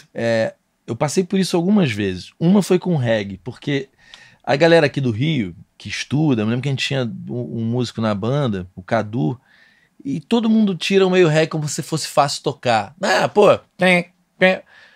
E bicho, quando o Joel fazia o lance, cara, é outro som. É. aquele simples que não é, não é simples, cara. Tipo assim, cada um toca guitarra, mas cada um toca a guitarra de uma, de uma maneira, tá ligado? Cada um toca o violão de uma maneira, o contrabaixo de uma amor, maneira. meu amor, meu amor. Ih, meu amor. Ih, que porra é essa? É porque, tipo assim, nós É, somos, meu ami- amor, meu nós somos amigos de, de É, longa data, não, mas é porque quando eu tô assim com, com, a, com a minha mulher, eu chamo ela de meu amor, né? Quando eu estou com a minha mulher, também, Também chamo chamo ela de meu amor. Então, pô, brigulinha, meu tá tudo certo. Se amar também, foda-se. Vamos se amar, eu te amo, cara. Amor, amor. Mas assim, essa parada do Chaka é um negócio impressionante, porque ninguém da Zona Sul, ninguém, velho, nenhuma banda de reggae daqui, ninguém consegue fazer. Um martelo. Fazia só o Aquele martelo. martelo, tocando as velho. notas, mas fazia ali o tempo todo ali, pá, né, no groove ali, o tempo todo, Velho, sem sair aquele da martelo parada. é fo... Como que pode? É, um Aí tem o um cara, lance. aí o Joel não era o cara que sabia 500 mil notas, mas a, a porra do negócio, bicho, aquele solinho, as coisas meio de reggae, porque o Reinaldo era um monstro, né? Exatamente, é isso que eu ia falar agora Mas o Reinaldo. Reinaldo já era um pica-pau. Que isso? com Fica chica- a mão, a mão, ó. Nota boa pra caramba, que isso, tocando muito bem, que isso. Reinaldo, mestrão, Animal, né? Animal. Não, Reinaldo aquele animal. disco que eu produzi aqui, que tá ainda na, na engasgada, eu Não, produzi um disco, pô, os caras não lançaram a porra Não, mas nós disco. vamos lançar esse disco. Não tem jeito, vamos, olha, tem que lançar esse disco, nós vamos lançar. Uma hora. Se eles não lançarem, eu vou pegar esse disco ba- embaixo do braço. Não, porque e São Francisco lançar. é bom pra cara, tem várias Então, músicas São Francisco boas, é uma velho. que eu quero, é uma que eu quero Bicho, lançar. Quero, é relan quero foda. lançar ela. Quero lançar ela. E a versão do Marcos Vale é maneira. Aquela também é maneira. Eu acho que nem, ele nem conhece essa versão, cara. Você é uma sacanagem. Uma... Eu a gente não tem conhecimento com o Marcos Vale. Mas eu posso mandar pra ele. Pô, legal. Eu tô pra entrevistá-lo, Muito bom. só que Tomara por que conta ele da goste. Covid, tô esperando Sim. ele ter a segunda vacina pra trazer Sim. ele aqui. Posso mostrar, cara. Pô, muito maneiro. Tem que ouvir de novo, né? Vai que a gente escuta agora e não acha bom, mas eu me Não lembro que eu é. achava bom. Pô, mostra pra ele, Clemente. E era um groove, né? E eu tenho uma versão lá que tá, gra... tá agarrado é, Estrelar e logo a seguir São Francisco. Tipo assim, quando termina o Estrelar, que tá ali o, a- os, os lances do Léo, né? Tem uns tecladinhos do Léo ali, já vai entrando. Ô, ô. Ele vai escutar duas músicas em uma só. Vai que ele gosta também de São. Não, bicho, eu acho bom pra caralho. Que ele diz que é bom pra caralho. Você, nesse momento pós-cabeça, em algum momento você virou MC, né? Eu sempre fui MC. Eu vim do baile funk, né, cara? Eu vim de um baile funk aonde também tinha um galerão.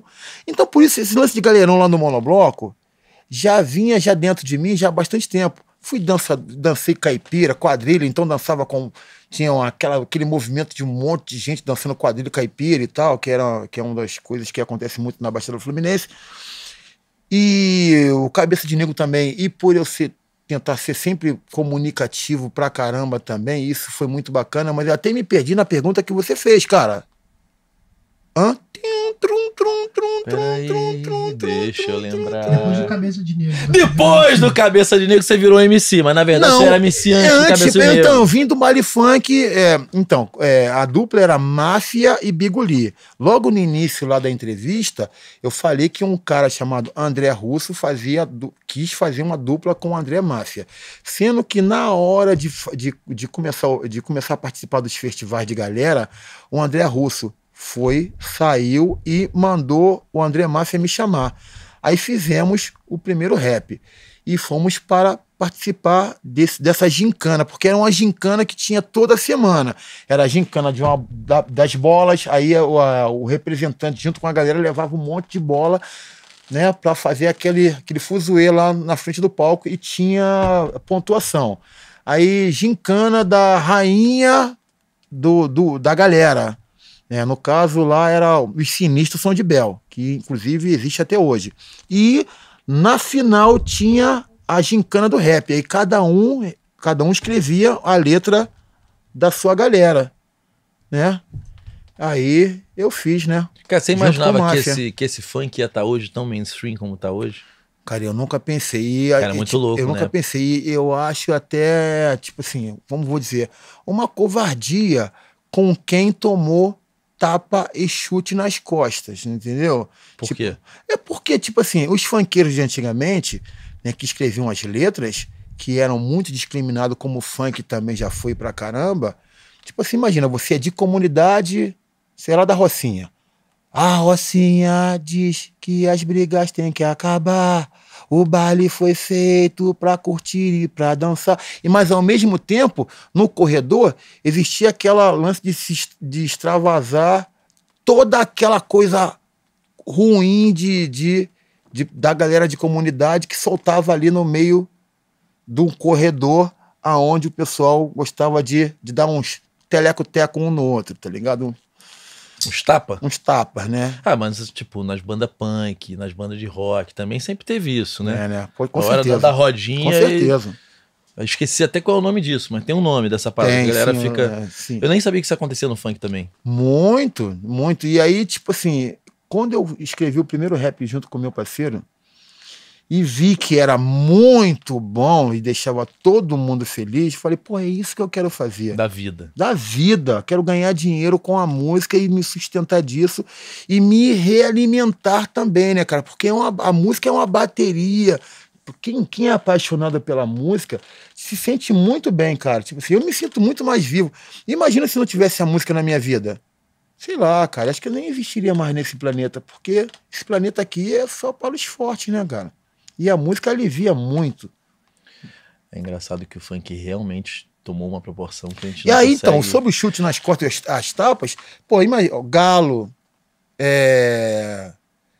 Cidinho Doca, essa galera aí, é... Willy Duda, Tiveram projeção ou não? tiveram uma grande projeção, mas não igualzinho essa molecada de hoje em dia que compra Camaro, compra Porsche, não sei o que lá, que tá lá, que, que, né, trabalha pro Condizila, que já, já vende. O, o moleque já faz uma música lá no Condizila quando já sai, já sai já com 300 mil, pô.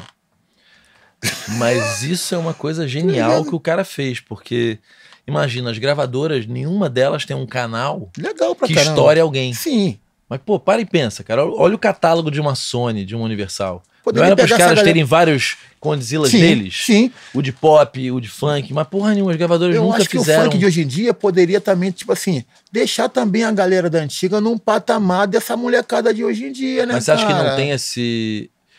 Tipo, essa coisa de- do fit do novo com o velho, essa galera não tem orgulho da turma que veio antes, não tem essa conexão, porque isso poderia ser lindo de fazer, né? O orgulho, eu acredito que tem assim. Tem uma galera aí nova aí que tem. Prestigiando orgulho. a velha Claro, guarda do funk. Tem sim, mas poderia ser muito mais, entendeu? Tipo assim, os DJs da antiga que hoje em dia né, estouram a molecada nova, poderia também fazer, tipo, sei lá, um clássico dos clássicos dos, dos funks é, com a nova roupagem. Então, tipo assim, a galera, ó, ó, vamos fazer. Cada um vai escrever uma. A galera da antiga do funk, cada um vai escrever uma letra aí, tá? E a gente vai fazer também que com, com isso fique tão em evidência, igualzinho hoje em dia a molecada que faz uma música, letra- com todo respeito, tem uma galera que faz uma letra bacana. Nova. Tem uns novatos que fazem umas letras de funk bacana, mas também tem uma galera aí também que, porra, nada a ver, né, cara? Nada a ver. As letras de antigamente, não tô falando que as letras de hoje em dia são ruins, mas de antigamente eram viraram clássicos. Tem uma galera dessa já no Spotify. Mas eu só que quero falou. é ser Ah, isso é feliz. caralho. que isso? Andar tranquilo. Que isso é letra pra caramba, cara. Pô, Isso é bom mesmo. Quem é pô, canta na isso? praça da Playboy. canta? Ah, isso aí é Cidinho. Claudinho Bochecha, né? É, o outro anterior foi é o Cidinho Doca, né? Essa galera teve. Cara, o Claudinho Bochecha foi uma revolução, né? Claudinho Bochecha foi uma revolução à parte, né, cara? Mas poderiam ter muito. é, tá, é, Tipo assim, é. é, O Willy Duda também foi também uma explosão e tal. ah, Mas poderia ter muito mais, muito mais Willy Duda, muito mais Claudinho Bochecha, com letras assim, falando mais da sua comunidade, da sua área e tal, enfim. Hoje em dia, o nego faz muito, fala muito de senta, levanta, levanta, senta, racha, ah, É muita bunda, é- eu acho muito. Eu- é muito É um acelerado. pouquinho- né? é, é, hoje em dia, os beats, né, 160, 170, 130 já estava num, num, num pat- 135 num patamar legal. Agora, 170. tum, tá, tá, tum, tá, tum, tá, tum, tá, tum, tá, tum. E é onde está o swing do. Tem uns, tem uns DJs aí, os produtores, que conseguem fazer os lances com. Beat pra frente, mas pra com groove. É, o Grandmaster Rafael, por exemplo, é um dos caras que. Mancha também, o DJ Mancha. Mancha. O Denis também. O Denis tá fazendo lance também com beat acelerado, mas com, com swing legal. Tem uma galera boa aí. É, DJs, produtores, bacana. Mas tem uns lances também que não nada a ver, eu acho. Assim, a meu ver. né? Cara, sabe que eu lembrei? Essa história é muito louca, talvez você não lembre. Tinha um cara de reggae do Rio, que ele dizia que era da Jamaica, mas o Gugu me contou que um dia ele tava no ônibus num 79 e viu o cara falando português com o cara do lado, que era o. Ele era uma coisa tipo Jimmy Cliff, mas ele era brasileiro. Tu não lembra quem é, quem é esse cara, não? Ó, ó, ele tinha só, programa ele no é- rádio, se eu não me engano. Ó, o cara que, que fala muito bem português não é brasileiro. Não, não, tem um É. cara dessa época que ele era, fazia os covers de Jimmy Cliff, não sei o quê, Isso que ele era famoso é. do, do Rio e que descobriram que ele não era jamaicano, mas você vai lembrar de uma cena maravilhosa. Sim. A gente tava tocando nesse Hipódromo Up, que era um lugar da Gávea, que no momento era um. Pô, que tava fervendo, né? Fervendo. Toda a cena do Rio tava tocando ali. E eu tava tocando com a minha banda, o Biguli tava no palco. Apareceu um filho da puta fingindo que era jamaicano. Você não lembra, não? O negão que. Você não lembra desse cara, bicho? Que depois a gente foi descobrir que ele não, ele não, não falava nem inglês. Só que ele chegou lá falando um dialeto.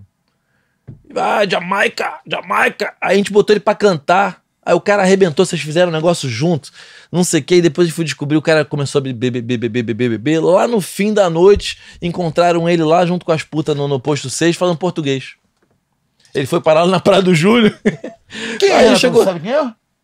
Bicho, aí, cara, foi um negócio tão louco que o Gugu chegou, filho. O cara era brasileiro, filho.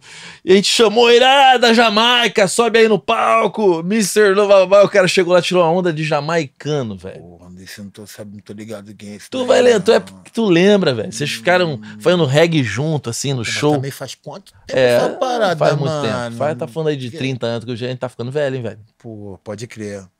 E aí A estamos aí tá na música até velho. hoje. Cara, sabe uma coisa que é interessante quando você conta a tua história? E, e a gente falou isso quando eu entrevistei o compositor Cassiano aqui. Que muita gente tem faz muita poesia sobre. Ou é muito pragmático em relação a como as coisas podem acontecer para um artista, né? Quando você tá, por exemplo, num lugar como Belfor Roxo. E no Cassiano, ele teve vários golaços de botar música em discos grandes, já de compositores, junto com Grande outros Cassiano. compositores grandes. Não é o Cassiano. Cassiano cantor, não. Cassiano compositor, que eu entrevistei aqui. Tá. E ele com- começou a botar música em disco da Alcione, é, Arlindo de Moraes, e, não é, e Arlindo Cruz, e não é fácil botar música nesses discos, né? Com certeza. E sempre que as pessoas falam, tem muito hoje no YouTube, tipo, como isso, né, aquelas como compor em 10 minutos, como Hum. colocar sua música. E, cara, e tudo que aconteceu na vida de- desse Cassiano, que é esse compositor que eu adoro, relações pessoais. Sempre passa por relações humanas, sabe? Tipo, é alguém que você conheceu em determinado lugar, te apresentou pra uma outra pessoa. Por isso que eu estou aqui agora. E a tua vida é cheia disso, né? Sim, são, são essas conexões. E às vezes Sim. é, cara. E você, Bigu, é um cara que eu. A gente fica longe, mas você sabe que sempre que a gente se encontra, a gente se emociona, né? A última vez que eu falei com o Clemente, assim, assim, quando eu comecei esse papo, até chegar aqui a essa entrevista, o Clemente, ele estava fazendo uns trabalhos, desse, esse tipo de trabalho que ele está fazendo agora, mas sendo que na gringa. E, tipo assim, nós fizemos um, um contato assim, por telefone, ele falou para mim assim, ó, quando eu voltar para o Brasil e quando a pandemia der uma refrescada, assim, a gente vai trocar essa ideia para fazer esse tipo, a, essa entre- a entrevista. Sendo que isso demorou oito meses. Eu contei. Porra. É, meu irmão, eu contei porque eu. Não, te- olha só, Biguli, peraí. Eu contei, Ó, parceiro. O cara tá. Porra, ele saiu lá da Dilma contei. pra pandemia como se fossem seis meses. Peraí. Contei. Ó, já faz seis, seis anos que eu voltei. Aí a gente se falou naquela época. Aí eu falei, ó, cara, Seis anos que você voltou? já faz seis anos que eu voltei. Olha só, deixa eu te falar uma parada. E- É, pera aí, pá, não, não, não, jogou merda. Eu falei- eu Falei que não ia Tá te fuder, Tá. então a gente, vamos mandar. Vamos lá. Olha só. Antes de eu ir morar fora, eu falei, chega aí que a gente vai, vou fazer, vou ajudar vocês. Aí a gente gravou o disco do Cabeça de Negro. Com certeza. Tanto que na mixagem eu já tava em Nova York. Lembra disso? Eu já, já não tava no Brasil. O Renato começou a mixar o disco, eu já eu tava me lembro fora. que você vinha aqui um pouquinho. É, eu vim aqui pra voltava. gravar voz com vocês. E voltava. E voltava. Aí esse disco não saiu. Passa o tempo, passou lá os dois anos que eu fiquei lá, voltamos. Aí sempre que a gente se encontrava, eu falava, Bigu, cara, eu não sei como te ajudar, mas se você precisar de mim, conta comigo. Foi isso que você falou pra mim. E o Renatinho, meu sócio também, né? Com certeza. E nessa aí, eu tô também. Nessa aí, no período do- das turnês do, do, do Monobloco, eu estou ali na ouvindo do Ah, Renato. É, porque o Renatinho faz, fazia. Aí, eu estou mesmo, quando eu já chegava no É. ônibus, o Renato fica sempre lá no, no banco, nos bancos de trás, né? Ali, junto com a galera ali do furdunço ali, a galera gosta de fazer uma bagunça. E quem tá, quer dormir fica um pouco mais na frente. Aí o Renato fica sempre ali, obs- nunca fala nada, fica sempre observando, né? Vendo o telefone e tal, e vendo assim a brincadeira da galera. E quando tinha uma oportunidade, né? Eu falei, "Pô, não vou incomodar o cara, mas quando deu uma brecha. Você ia no Renatinho? Ô, Renato. Já, é, já falou com o Clemente? Falei com o Clemente, mas ele tá viajando, tô falando contigo também. Fica tranquilo, quando o Clemente voltar, a gente vai fazer essa parada pra você. Então, eu estava sempre comuni- me comunicando com o Renato também. Aí realmente, recentemente, porque aí passou um momento que eu tava ocupado pra caralho, recentemente, aí faz esses oito meses aí, mano. Aí é, faz veri aí é não, verídico. não tô falando é que não é uma coisa ruim, não. Tipo assim, o cara tava no trabalho dele fazendo o trampo dele, que é esse trampo aqui. Legal.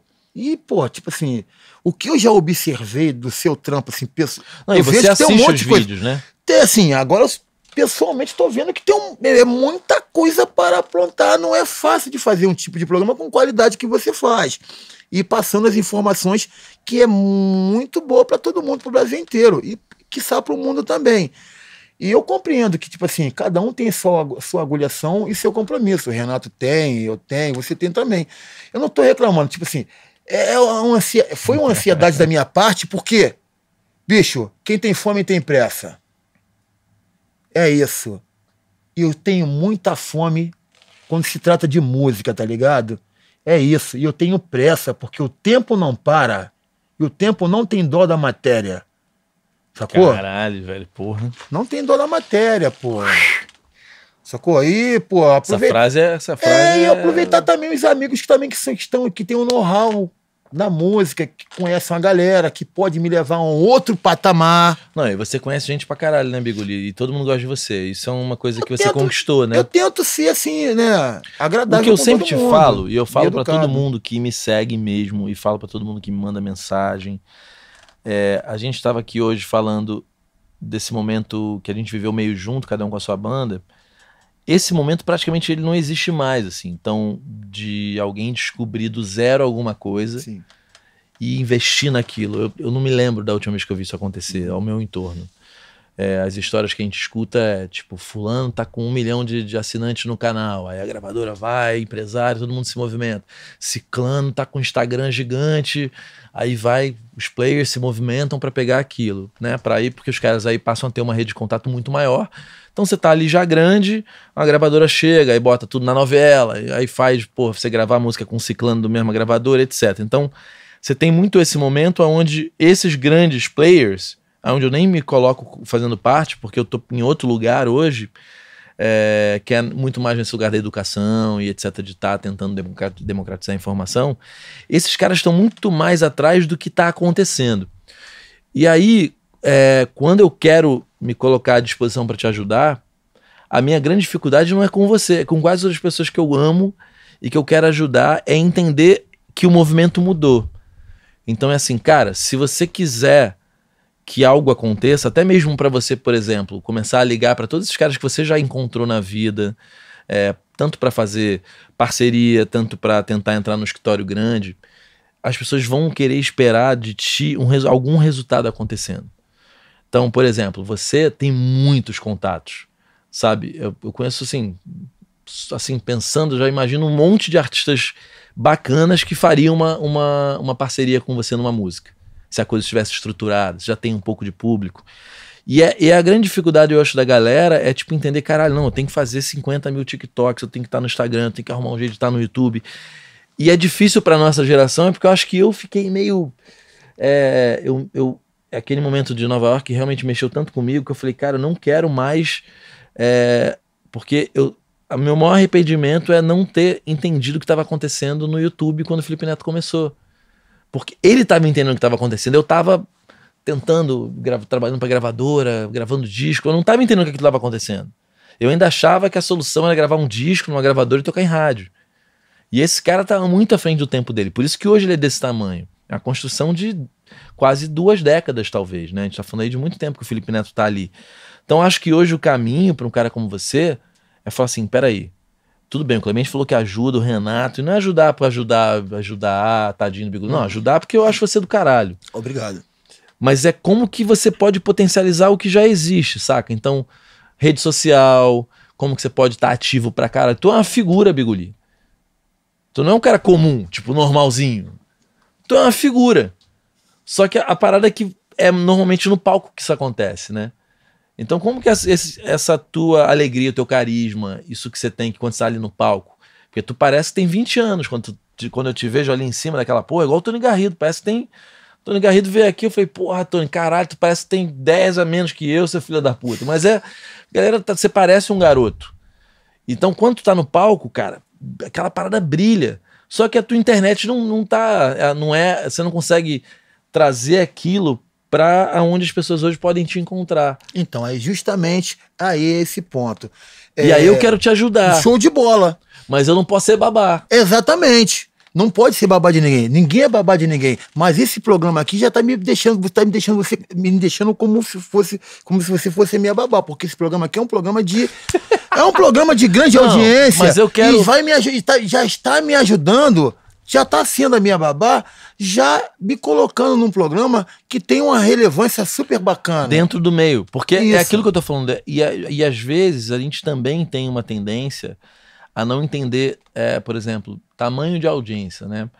O meu canal, ele é feito junto com os meus parceiros aqui, não tem anúncio, não tem nada, porque eu quero realmente que cresça uma audiência de pessoas que amam, que amam esse assunto. Sim. Seja o amor por, pelo backstage ou o artista que quer entender um pouco melhor como as Legal. coisas funcionam. E quando eu trago você, a tua experiência faz as pessoas entenderem um monte de coisa. Quando eu trago um Lobato, que é um grande empresário da música, quando eu trago um Brahma, que, pô, tá dentro de cases de muito sucesso no Brasil, todo mundo vem aqui, conta a sua história de alguma forma. é, as pessoas aprendem com Legal. isso, eu né? observei, eu vi lá. Então, pra mim, é, é para crescer pra essa galera. E aí eu acho que isso é uma outra história que às vezes o artista não entende que é. Fica todo mundo às vezes achando que tá tudo dando errado porque não tem o Instagram bombado. Mas dependendo do segmento, talvez não, é- não seja esse o ponto. Porque você pode ter uma audiência fanática por ti, que não é tão grande assim, mas que em algum ponto aquilo vai, vai, vai crescer, vai se multiplicar. E É a galera onde eu desiste. estou. É isso. É mas eu já te falei pra estou, gente sim. pra gente tentar se organizar pra você, por, ide- por exemplo, estar aqui fazendo o teu lance. Inclusive, é legal, mais uma vez, esse convite ao vivo e eu pego para mim com bastante carinho e amor. Ô, Bigoli, vem cá. Você ficou apontando pra patroa, eu vou chamar ela aqui, hein, bicho. Apontei, pode chamar porque ela merece estar aqui. Entendi. Ô, ah, tá até. Ó, vem cá, ô, Renata. Chega aí, Renata Cobre, porra. Tá aí, Renatinha, meu amor. Vem cá, Renata. Você tá nessa história com o Bigu agora, mas você faz parte dessa cena toda que a gente falou aí Sim. de outros rolês, né? Como que você viu tudo isso que eu conversei com o Bigoli, assim, de fora? Meio de fora, meio de dentro, né? Porque eu também faço parte é, da, da, mesma, da mesma formação que ele veio, né? Dessa mesma geração. É, tem um movimento pop que já acontece em Belfort Roxo há aproximadamente 30 anos, que você acompanhou bastante. Então, esse movimento que da onde despontaram várias bandas, né? Que vocês já falaram aí, que já tiveram é, é, contratos com gravadora, música em novela, festivais internacionais, né? Esse mesmo movimento hoje ele ainda ele é muito forte. Tem muitas bandas de blues, de reggae, de funk, de samba, né? Dentro dessa comunidade ainda, né? E que ainda e fora os músicos que acompanham artistas no Brasil inteiro, né? Então eu vejo como eu costumo comparar o movimento que acontece na Baixada com o movimento Mangue Beat. Só que ainda não conseguiu esse lugar na prateleira, né? A música da Baixada Fluminense. Mas ali tem muito potencial. E a gente criou o movimento Baixada Nunca Se Rende. É engraçado porque você falou uma coisa interessante mesmo. Não, não teve nome Uhum. isso, né? Ninguém. Muita gente não sabe. Muita gente sabe. Uhum. Mas muita gente não sabe que rapa, cidade, nocaute, tudo isso que está acontecendo veio do mesmo lugar. Uhum. E eu me lembro que na época você falou: ó, todo mundo é meio dessas ruas aqui, né? É. Não era do mesmo lugar, é do mesmo lugar mesmo. né? Sim, pode crer. praticamente uma esquina, É. é, mesmo que morasse nas, nos bairros adjacentes, mas tinha uma esquina ali na, na esquina do Centro Cultural Donana, que é uma referência cultural, que aliás dentro do quintal do Donana, o Yuka aprendeu a tocar bateria, né? É o Lauro Farias, que é irmão do Bino Farias, que é irmão do Tássio Farias, uma trinca de baixistas, né? Um baixista do Rapa, outro do Negril, outro Aliás, do difícil Cabeça, saber qual que é mais foda, né? Eu É. sou fã dos três, mas eu gosto muito da pegada do, do Lauro. É, é um puta de um baixista. E é foda, porque os dois passaram pelo Liminha, né? É, também. E a evolução dos dois, cara. E é foda que você vê aquele disco do Cidade, do Rapa, você não sabe aonde começa um, termina o outro. Porque certamente tem uma troca Aham. de informação. O Liminha falou, pô. Porque, cara, as linhas são muito fodas. E pô, tanto é que o Marcelo, o Marcelo Falcão, tipo assim, né? Cantor do Rapa, com o Lauro no contrabaixo. Aí entrou na carreira solo e chamou o Bino para fazer o contrabaixo. Tanto é para tu ver que ele gosta mesmo da, da pegada do da, da pegada baixista do- da família Farias. Cara, o Bino é foda. São coisas diferentes, né? O Bino é mais cantante, né? As linhas são mais. se ele decora, eu lembro que tem uma que eu amo, que é de firmamento. Tum, tum, tum, tum, Aí tá falando com ela que ela sabe toda, ela viveu tudo isso aí. Você tava no estúdio? Eu, eu fui casada com um dos Cidades, né? Durante 13, 12 anos. Então eu acompanhei bastante ali a partir do segundo álbum. Então vi Que é justamente os dois do Liminha, em sequência, que é o o Negro no Poder. Negro no Poder, não é o Liminha. Não, o primeiro foi Lute para Sobre Viver, o segundo é, é Negro no Poder, que eu acho que não é o Liminha, é o terceiro é Sobre Todas as Forças, já com o Já com- Tony. E tem aquele que, que tem o, o Herê, que se diz que é foda. Hum, Esse disco é foda É. pra cara. Você viveu esse momento ali? Você estava no sim, estúdio? tava ali. Acompanhei é, Gil, é, Gil gravando extra, né? Com, com Cidade, Patra, é, Chaba Hanks. Cara, tem um. DVD do Cidade que nunca saiu, que é foda. Que foi gravado naquela concha acústica de Niterói. Não saiu. Saiu? Não, não saiu. É, não Ah. saiu e é foda. Tem umas versões muito fodas. É um, é um, é um DVD de releituras, né? Tem, tem um, um CD De de, releituras. releituras, que é o Diversão. Mas é, é na onda daquele DVD que nunca saiu? Ele. Eu não me lembro se. Não, não está associado, não, a esse DVD. Talvez eu esteja falando besteira, porque foram muitos acontecimentos, então não, já nem me lembro se eles eram. Cara, essa época é muito, muito, muito foda. E as pessoas esquecem que um dos maiores hits do Gabriel Pensador era o Bino, né? Sou playboy e vivo na farra. Era o Bino. É o Ah. Bino. Aham.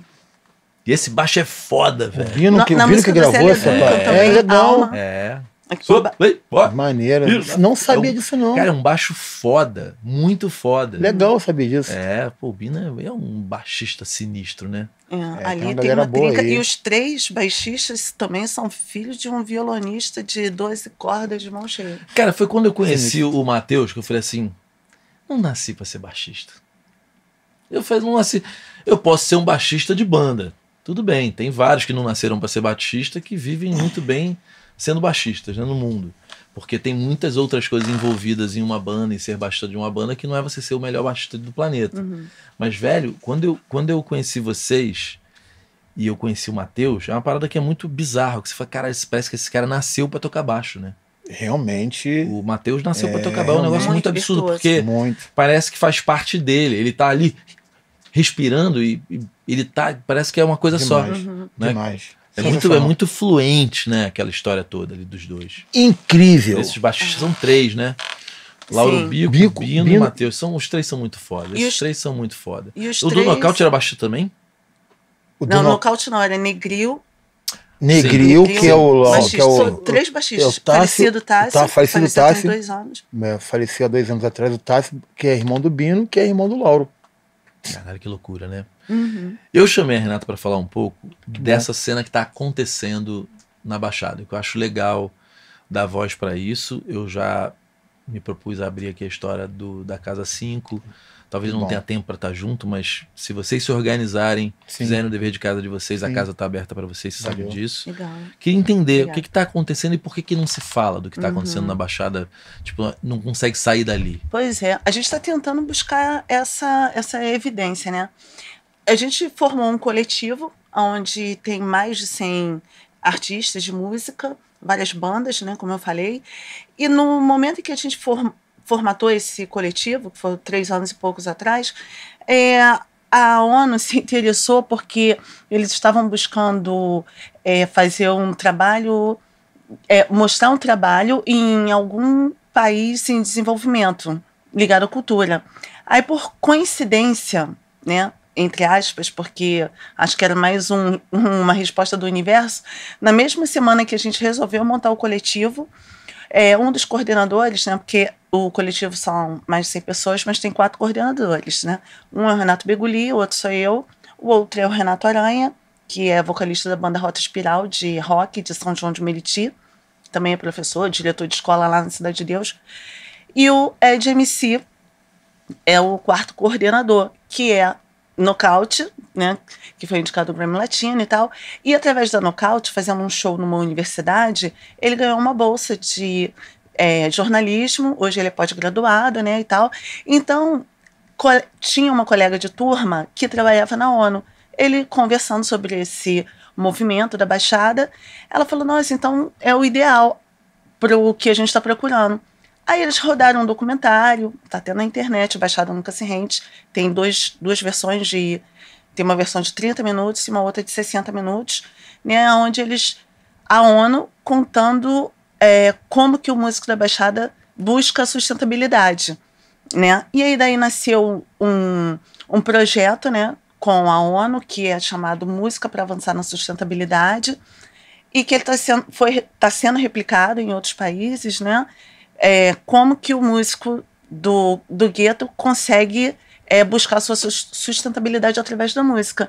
E a ONU está com essa campanha da Agenda 2030, né, das, das 17 ODS, que é os Objetivos de Desenvolvimento Sustentável, e nós percebemos, nós da Baixada e eles, que todas as letras de todas as bandas da Baixada, cada uma fala sobre uma ODS, né? Porque ODS, as ODS são. Para quem não sabe o que é ODS, explica para gente. Então, são os Objetivos de Desenvolvimento Sustentável que a ONU criou para fazer uma proposta para o mundo que até 20, até 2030, é, esses objetivos possam ter sido alca ou alcançados ou que de alguma forma tenham conseguido amenizar né, a fome, o desemprego, a discriminação racial, o machismo e vários assuntos ligados a, aos, às problemáticas da, da humanidade, né? Então a ONU viu que ali poderia, né, é, é, dar match. e aí a gente gravou algumas músicas baseadas no, nas ODS, aí tivemos esse lançamento. E aí a gente, através desse movimento, abriram algumas portas, né? Mentoria no Instituto Écolos, lá do, é, gravações no, no Labsônica e vários parceiros estão é, nos é, fazendo mentoria para que a gente cresça dentro desse desse, desse coletivo. Desse coletivo Esse né? coletivo, quando você fala coletivo, são artistas? É, é ou, são só artistas ou produtores culturais? Tem produtores culturais, também, né? Tem jornalistas, tem biólogos, tem, tem vários profissionais de várias áreas que, além de é, professores, educadores, né? Que, que além de trabalhar com música, também tem essa, essa segunda visão, né? Pra, para as coisas. E aí a gente é, começou a levar também para é, universidades e escolas, a gente fazendo a exibição do documentário e falando como é, os objetivos, os, as ODS podem ser é, alcançadas, né? E a gente leva a música e essa conscientização, né? E outros projetos que a gente está desenvolvendo, né? E alguns dos, dos membros do coletivo ganham bolsas, né? Agora, por exemplo, mesmo a gente está cursando, é, tem cursos ligados para o mercado fonográfico no, é, do Música em Negócios, do Léo Feijó, a parceria com a PUC, né? Que ganhou, está na 19 edição e já ganhou melhor. Melhor. É, eles ganharam uma premiação é, referente ao trabalho que eles prestam é, Social também. social também, né? Inclusive, nessa versão agora, da, a 19 teve bolsas para negros, indígenas Que legal, e, e comunidade de, de baixa renda, né? Tem esse Música e Negócios. Você sabe tem- quantas pessoas entraram nesse último agora? não sei, mas era, tinha bolsas de 100% e bolsas de 70%, né? Então, entrou... A gente podia, sabe que a gente podia organizar? A gente tá em pandemia, então tá muito difícil reunir pessoas, Com né? certeza. Mas o que a gente pode bolar, se você achar que pode ajudar as pessoas, é a gente pensar num, nos workshops que eu possa fazer daqui live, Legal. fazer em algum lugar fechado ou aberto mesmo, Uhum. pra galera, entendeu? Pô, Show. muito bom. Maravilha. Sei lá, pensar em temas e Uhum.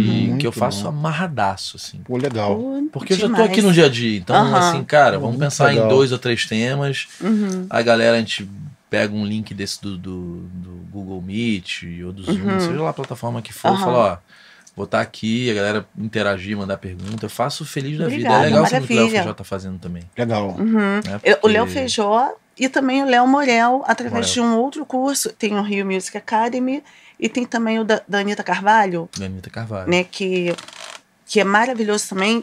Tem vários professores, tanto no, do Feijó como da Anitta Carvalho, tem vários professores faixa preta e os alunos também. Tem muita gente faixa preta ali querendo saber como estão as novas visões do mercado, as transformações, né? Então, muita gente se reciclando. E para o BXD, para o Baixada Nunca Se Rende, é excelente, porque a gente está buscando aí a- Não, e a informação, cara, a educação é transformadora, né? Carimba que ele é top. não ocupa lugar. Carimba que Sabe, ele é top, minha ela mãe- tá ligado. Minha mãe sempre dizia, minha mãe dizia, não, minha mãe diz, tem que saber não ocupa lugar. Sempre bom você estar buscando a vida inteira, né? Informação pra quê? Pra poder ficar por dentro. É, música da Informação é nocaute. isso. Deixa eu te perguntar uma coisa, Biguli. Sim. Que as pessoas vão perguntar, como você chegou no monobloco? Porque eu fiquei muito orgulhoso de você quando eu soube que você estava no monobloco. Eu fiquei Sério, muito né? orgulhoso por mim também, porque eu achei maravilhoso. eu sou muito orgulhoso de estar fa- fazendo parte daquela família. E também outras amizades, né, cara? Totalmente diferentes das amizades que eu tenho, né, cara? Muito legal. Aquilo que você falou. Por exemplo, eu sou seu amigo já há bastante tempo. E também já estou há 16 anos no monobloco, também fiz essa amizade. Eu cheguei. A tra... 16 anos no monobloco? é, o monobloco tem 21, né? Caralho, é tempo É, pra que a gente tá 21. ficando velho, Biguli. É, mas É que, que, a gente trabalha com quem a gente gosta, a gente acha, a gente fica achando que a gente tá novinho, né? Esse- Vira e mexe, a gente acha que tá novinho, porra, a gente tá ficando 50 velho, ontem. irmão. É, de- eu- às vezes eu, não- eu me 50? É, ela Eu fiz fez 50 um galo. ontem. Eu tenho 51, vou fazer 50, 18 de maio. Caralho, eu vou fazer 51. 47, vou tá ser bem, magro. cara. Não tem noção, tá muito pânico. bem. Tô menos gordo. sendo- não, tá eu, sendo- eu botei que eu não vou, vou ficar Vai- magro de novo. ser pai no Essa mundo. camisa não cabia mais em mim, não, meu amigo. Legal, É, camisa né? bonita, hein? Muito boa. É roqueiro, né? Eu É, amava essa legal. banda. Uma galera acha uma merda Boa. aqui, mas eu acho Não, muito foda. Não, eu sempre gostei do Kiss também. Secos e molhados. Mas como você chegou na porra do monobloco? Cara, eu você cheguei através da mulher, cheguei através. Posso virar um pouco? Cheguei através. cheguei, atra... cheguei através da música mesmo. A música me levou em todos os lugares, me levou em vários lugares. Você está sendo subjetivo. Conta quando você chegou lá, cara. Alguém que indicou, Gloriosa. alguém que te ligou, ou alguém que saiu e fala, pô, precisamos de um novo cantor. Como que aconteceu? É importante as pessoas saberem Então, vamos que lá. é possível, sacou? O Lorosa é uma, uma das pessoas fundamentais na, da minha carreira aí no monobloco, mas eu comecei mesmo através de do Sidon ali, porque o Sidon viu cabeça e tal. E eu fiz aquele contato com o Sidon, igualzinho eu fiz contato com você também, virou meu amigo.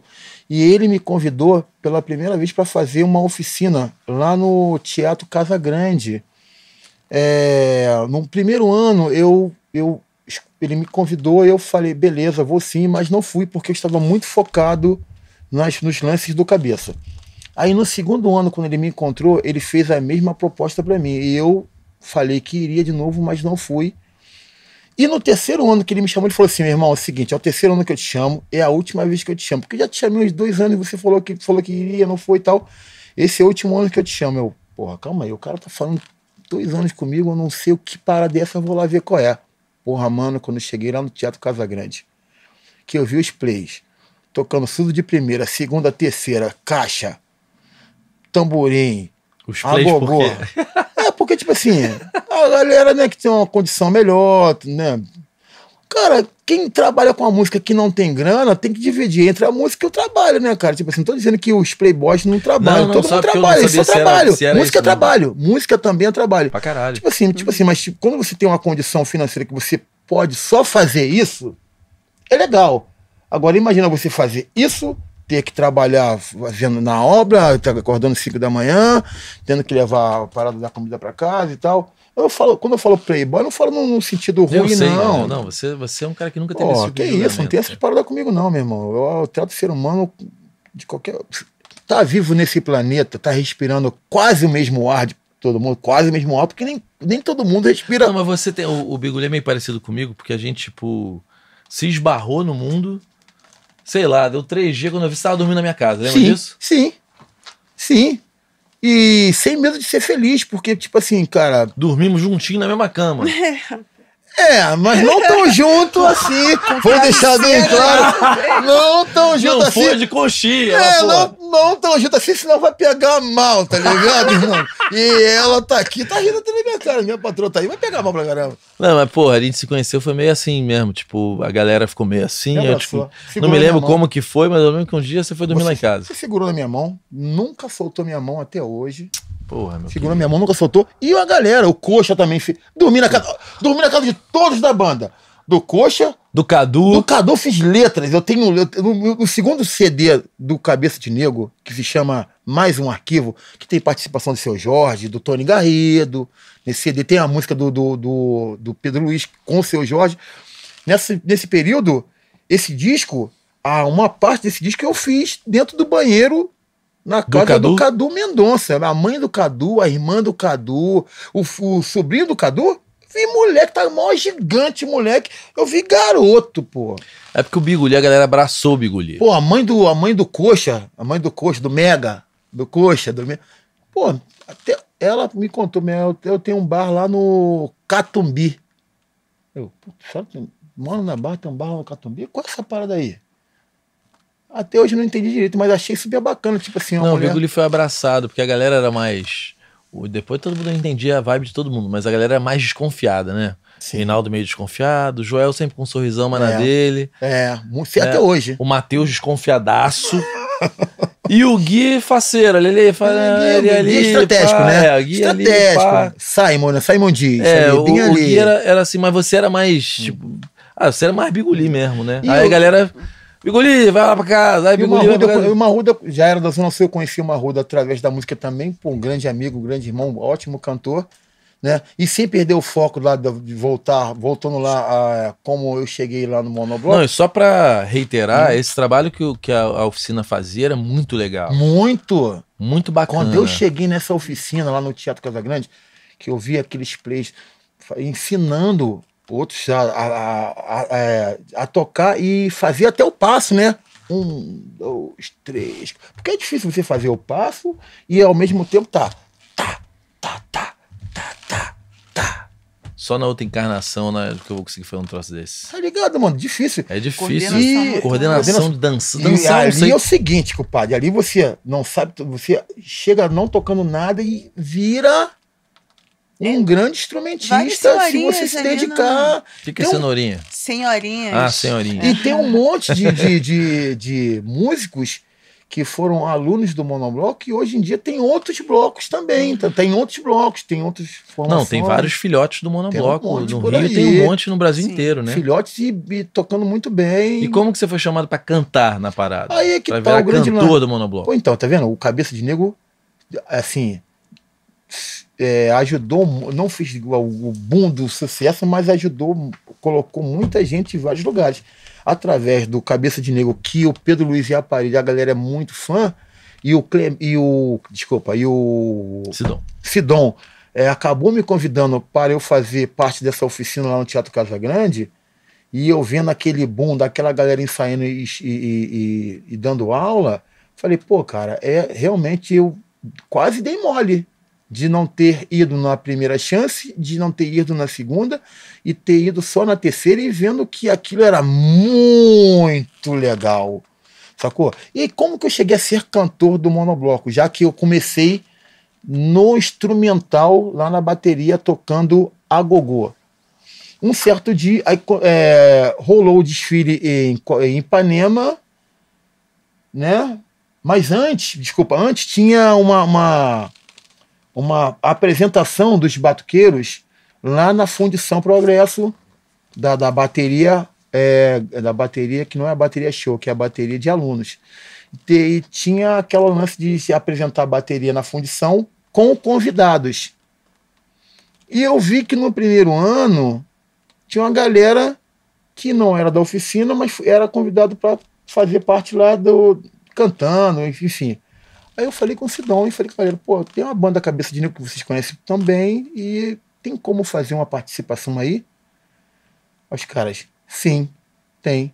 Cara, nós botamos a banda inteira no palco da fundição, Com cabeça? cabeça a banda Tocando inteira junto com- junto, com- com, a bateria do monobloco. Inédito, isso nunca mais aconteceu na nossa vida, inédito. E detalhe, na época, lá na fundição, né, não tinha aquela acústica de. Era meio que Renato Alves, era- sa- era Renato sabe sinistro. disso. Tá, tá, tá, pum, pum. E, cara, aí, aí o cabeça sincou junto com a bateria. Inacreditável. Tanto é que no segundo ano os caras não deixaram mais, cara. Pô, não tem como fazer mais isso. Biguri, se você quiser vir aqui só você cantando, sim, ok. Com a banda não dá mais. Aí no segundo ano, então beleza, quero sim. Fui lá pra cantar sozinho. Me lembro muito bem. A música era A Minha Alma, é, Paz na Terra e Sou. E o Lenine estava na beira do palco para entrar. Foi convidado lá pela galera. Quando começou Sou, quando eu comecei a cantar Sou, e levei um guitarra, o Alan de Troia. O Lenine entrou no palco, mano. Foi lá na Cara, minha direção, foda. meteu a mão no microfone e ó, e começou a cantar. Eu, que isso? Automaticamente tinha um, tem um cara lá, um, um diretor de palco, Mário Mico, ele já veio com outro microfone já na minha, na minha mão. E o Lenine do meu lado cantando, eu falei, caraca, mano, eu não quero nunca mais deixar de fazer esse tipo de parada, meu irmão. Eu tô com o Lenine aqui do meu lado cantando E ele é comigo. foda, né? Pô, foda pra caralho, mano. demais. Foda. Desculpa pelo palavrão, tá? Que é, Eu não sou- porra, ô Não Bigoli. sou desse jeito. Demais, cara. Pô, e foi demais. E Stanley Jordan também nesse dia. Caralho, hein? Pra começar, Estava lá também fazendo participação. Pô, Esse incrível. DVD que a gente mixou aqui tem você cantando?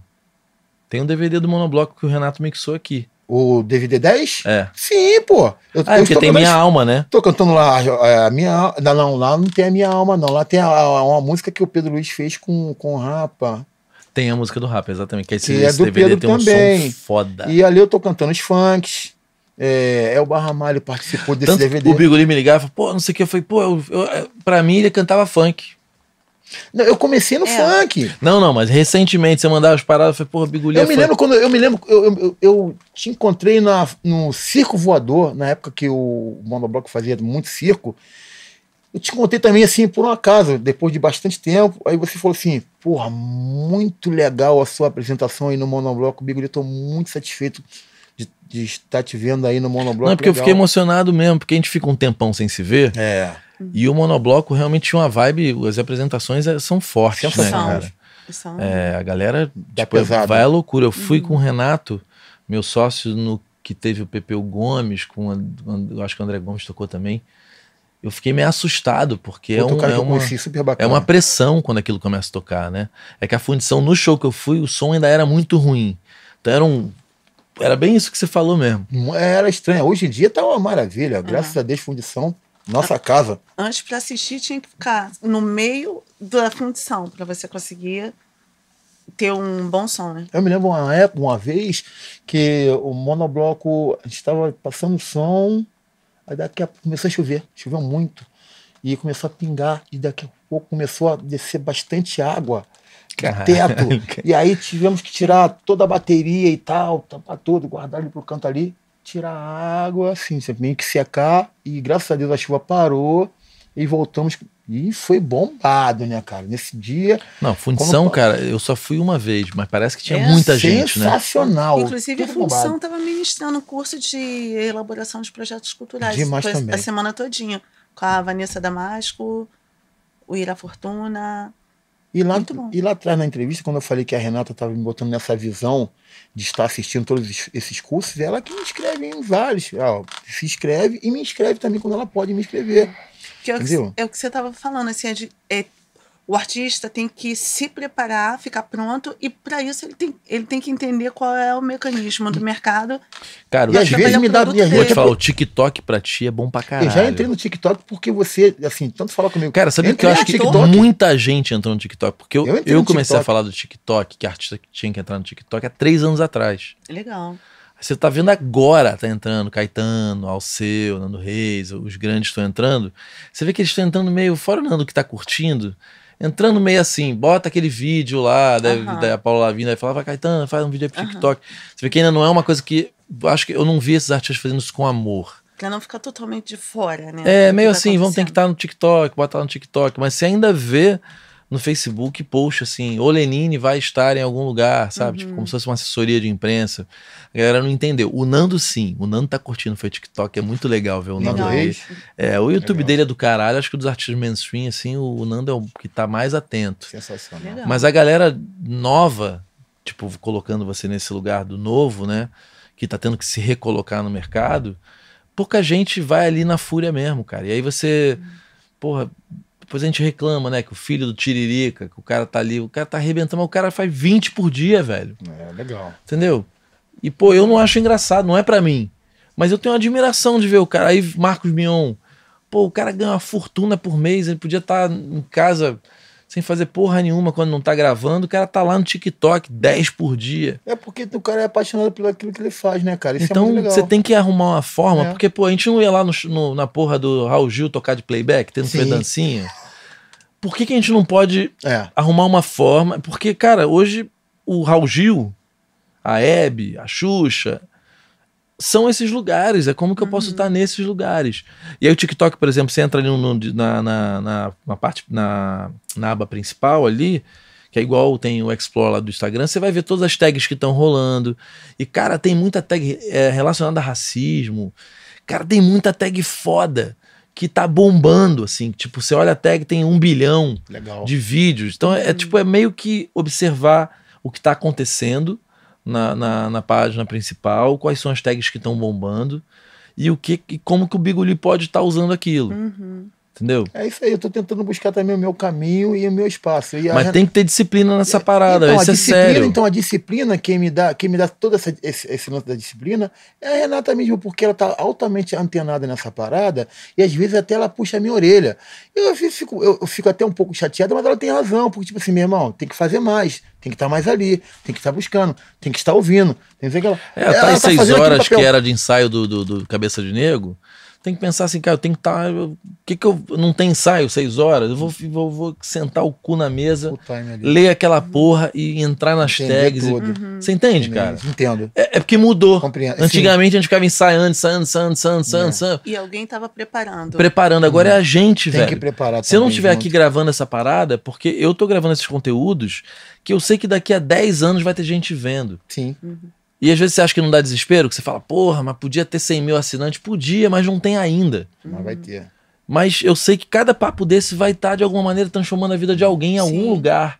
Porque, porra, hoje a gente tem internet, velho. E a internet é transformadora. Porque uma criança em algum lugar do Brasil pode estar vendo algum vídeo, aprendendo alguma coisa, e aquilo pode despertar em alguém uma vontade de sair né, daquele lugar e, e ir pro mundo, sabe? Você tem muito case hoje de, de pessoas que saíram de cidades mínimas e, cara, você viu o Whindersson Nunes, velho. Bombado. Quando você olha pra internet e fala, caralho, olha de onde o cara saiu, a gente não tem desculpa. Aham. Porque se aquele cara conseguiu, qualquer um pode conseguir. Hoje já não precisa Concorda comigo? aguardar uma equipe de uma gravadora ou de uma rádio para dizer se você pode ou não estar inserido ali. Você vai fazer o seu caminho. É a gente que tem que arrumar É. um jeito de se enfiar na frente das pessoas na internet e ver se alguém dá atenção pra gente, cara. O. Whindersson Nunes era tosco os vídeos, cara. Uhum. O cara tem avião, Biguli. Legal. O cara tem avião. Tipo, cara, esses caras ganham 700 mil por mês, o cara saiu lá da casa do caralho, gravava uns vídeos Tirou simples. Só que o cara tava ali, era ele. Uhum. Tem uns velhinhos no TikTok que são fofos pra caralho, cara. Ari Fontoura. Porra, não, mas tô falando dos velhinhos que ninguém conhecia, que Aham. tem 2 milhões de seguidores. Legal. E tu é uma figuraça, velho. Super. Vamos Ele é buscar super também esses ator. 2 milhões. Pô, tu vai ficar, vai ficar em casa? Nunca. Porra. Tanto é que eu estou aqui. Cara, me mandou um vídeo, aquele vídeo no- na cadeira, com, so, com a- assim, todo de vermelho, Eu que tapete falei, vermelho. Tapete vermelho vermelho. Eu maravilhoso. falei, neguinho, Que- marrento pra caralho. Não, aí. ela falou, ai, compadre, aquele roupão. Olhando Ela, assim, ó. A Renata pra mim, Renato, meu amor, aquele roupão que eu te dei, com aquele tapete ali, vai ficar No super sofá bacana. vermelho. Filma e manda para o Clemente aquele presente que o Clemente deu, que é o tapetinho super Cara, bacana. sabe uma, essa coisa de desigualdade é foda, né? Porque a gente nasce numa situação mais privilegiada, às vezes não tem noção do que acontece fora da bolha, né? E, e eu me lembro que o meu convívio com o Bigoli, eu acho tudo isso é sempre do caralho, porque é uma troca, né? É, pô, eu fui lá te buscar. Foi.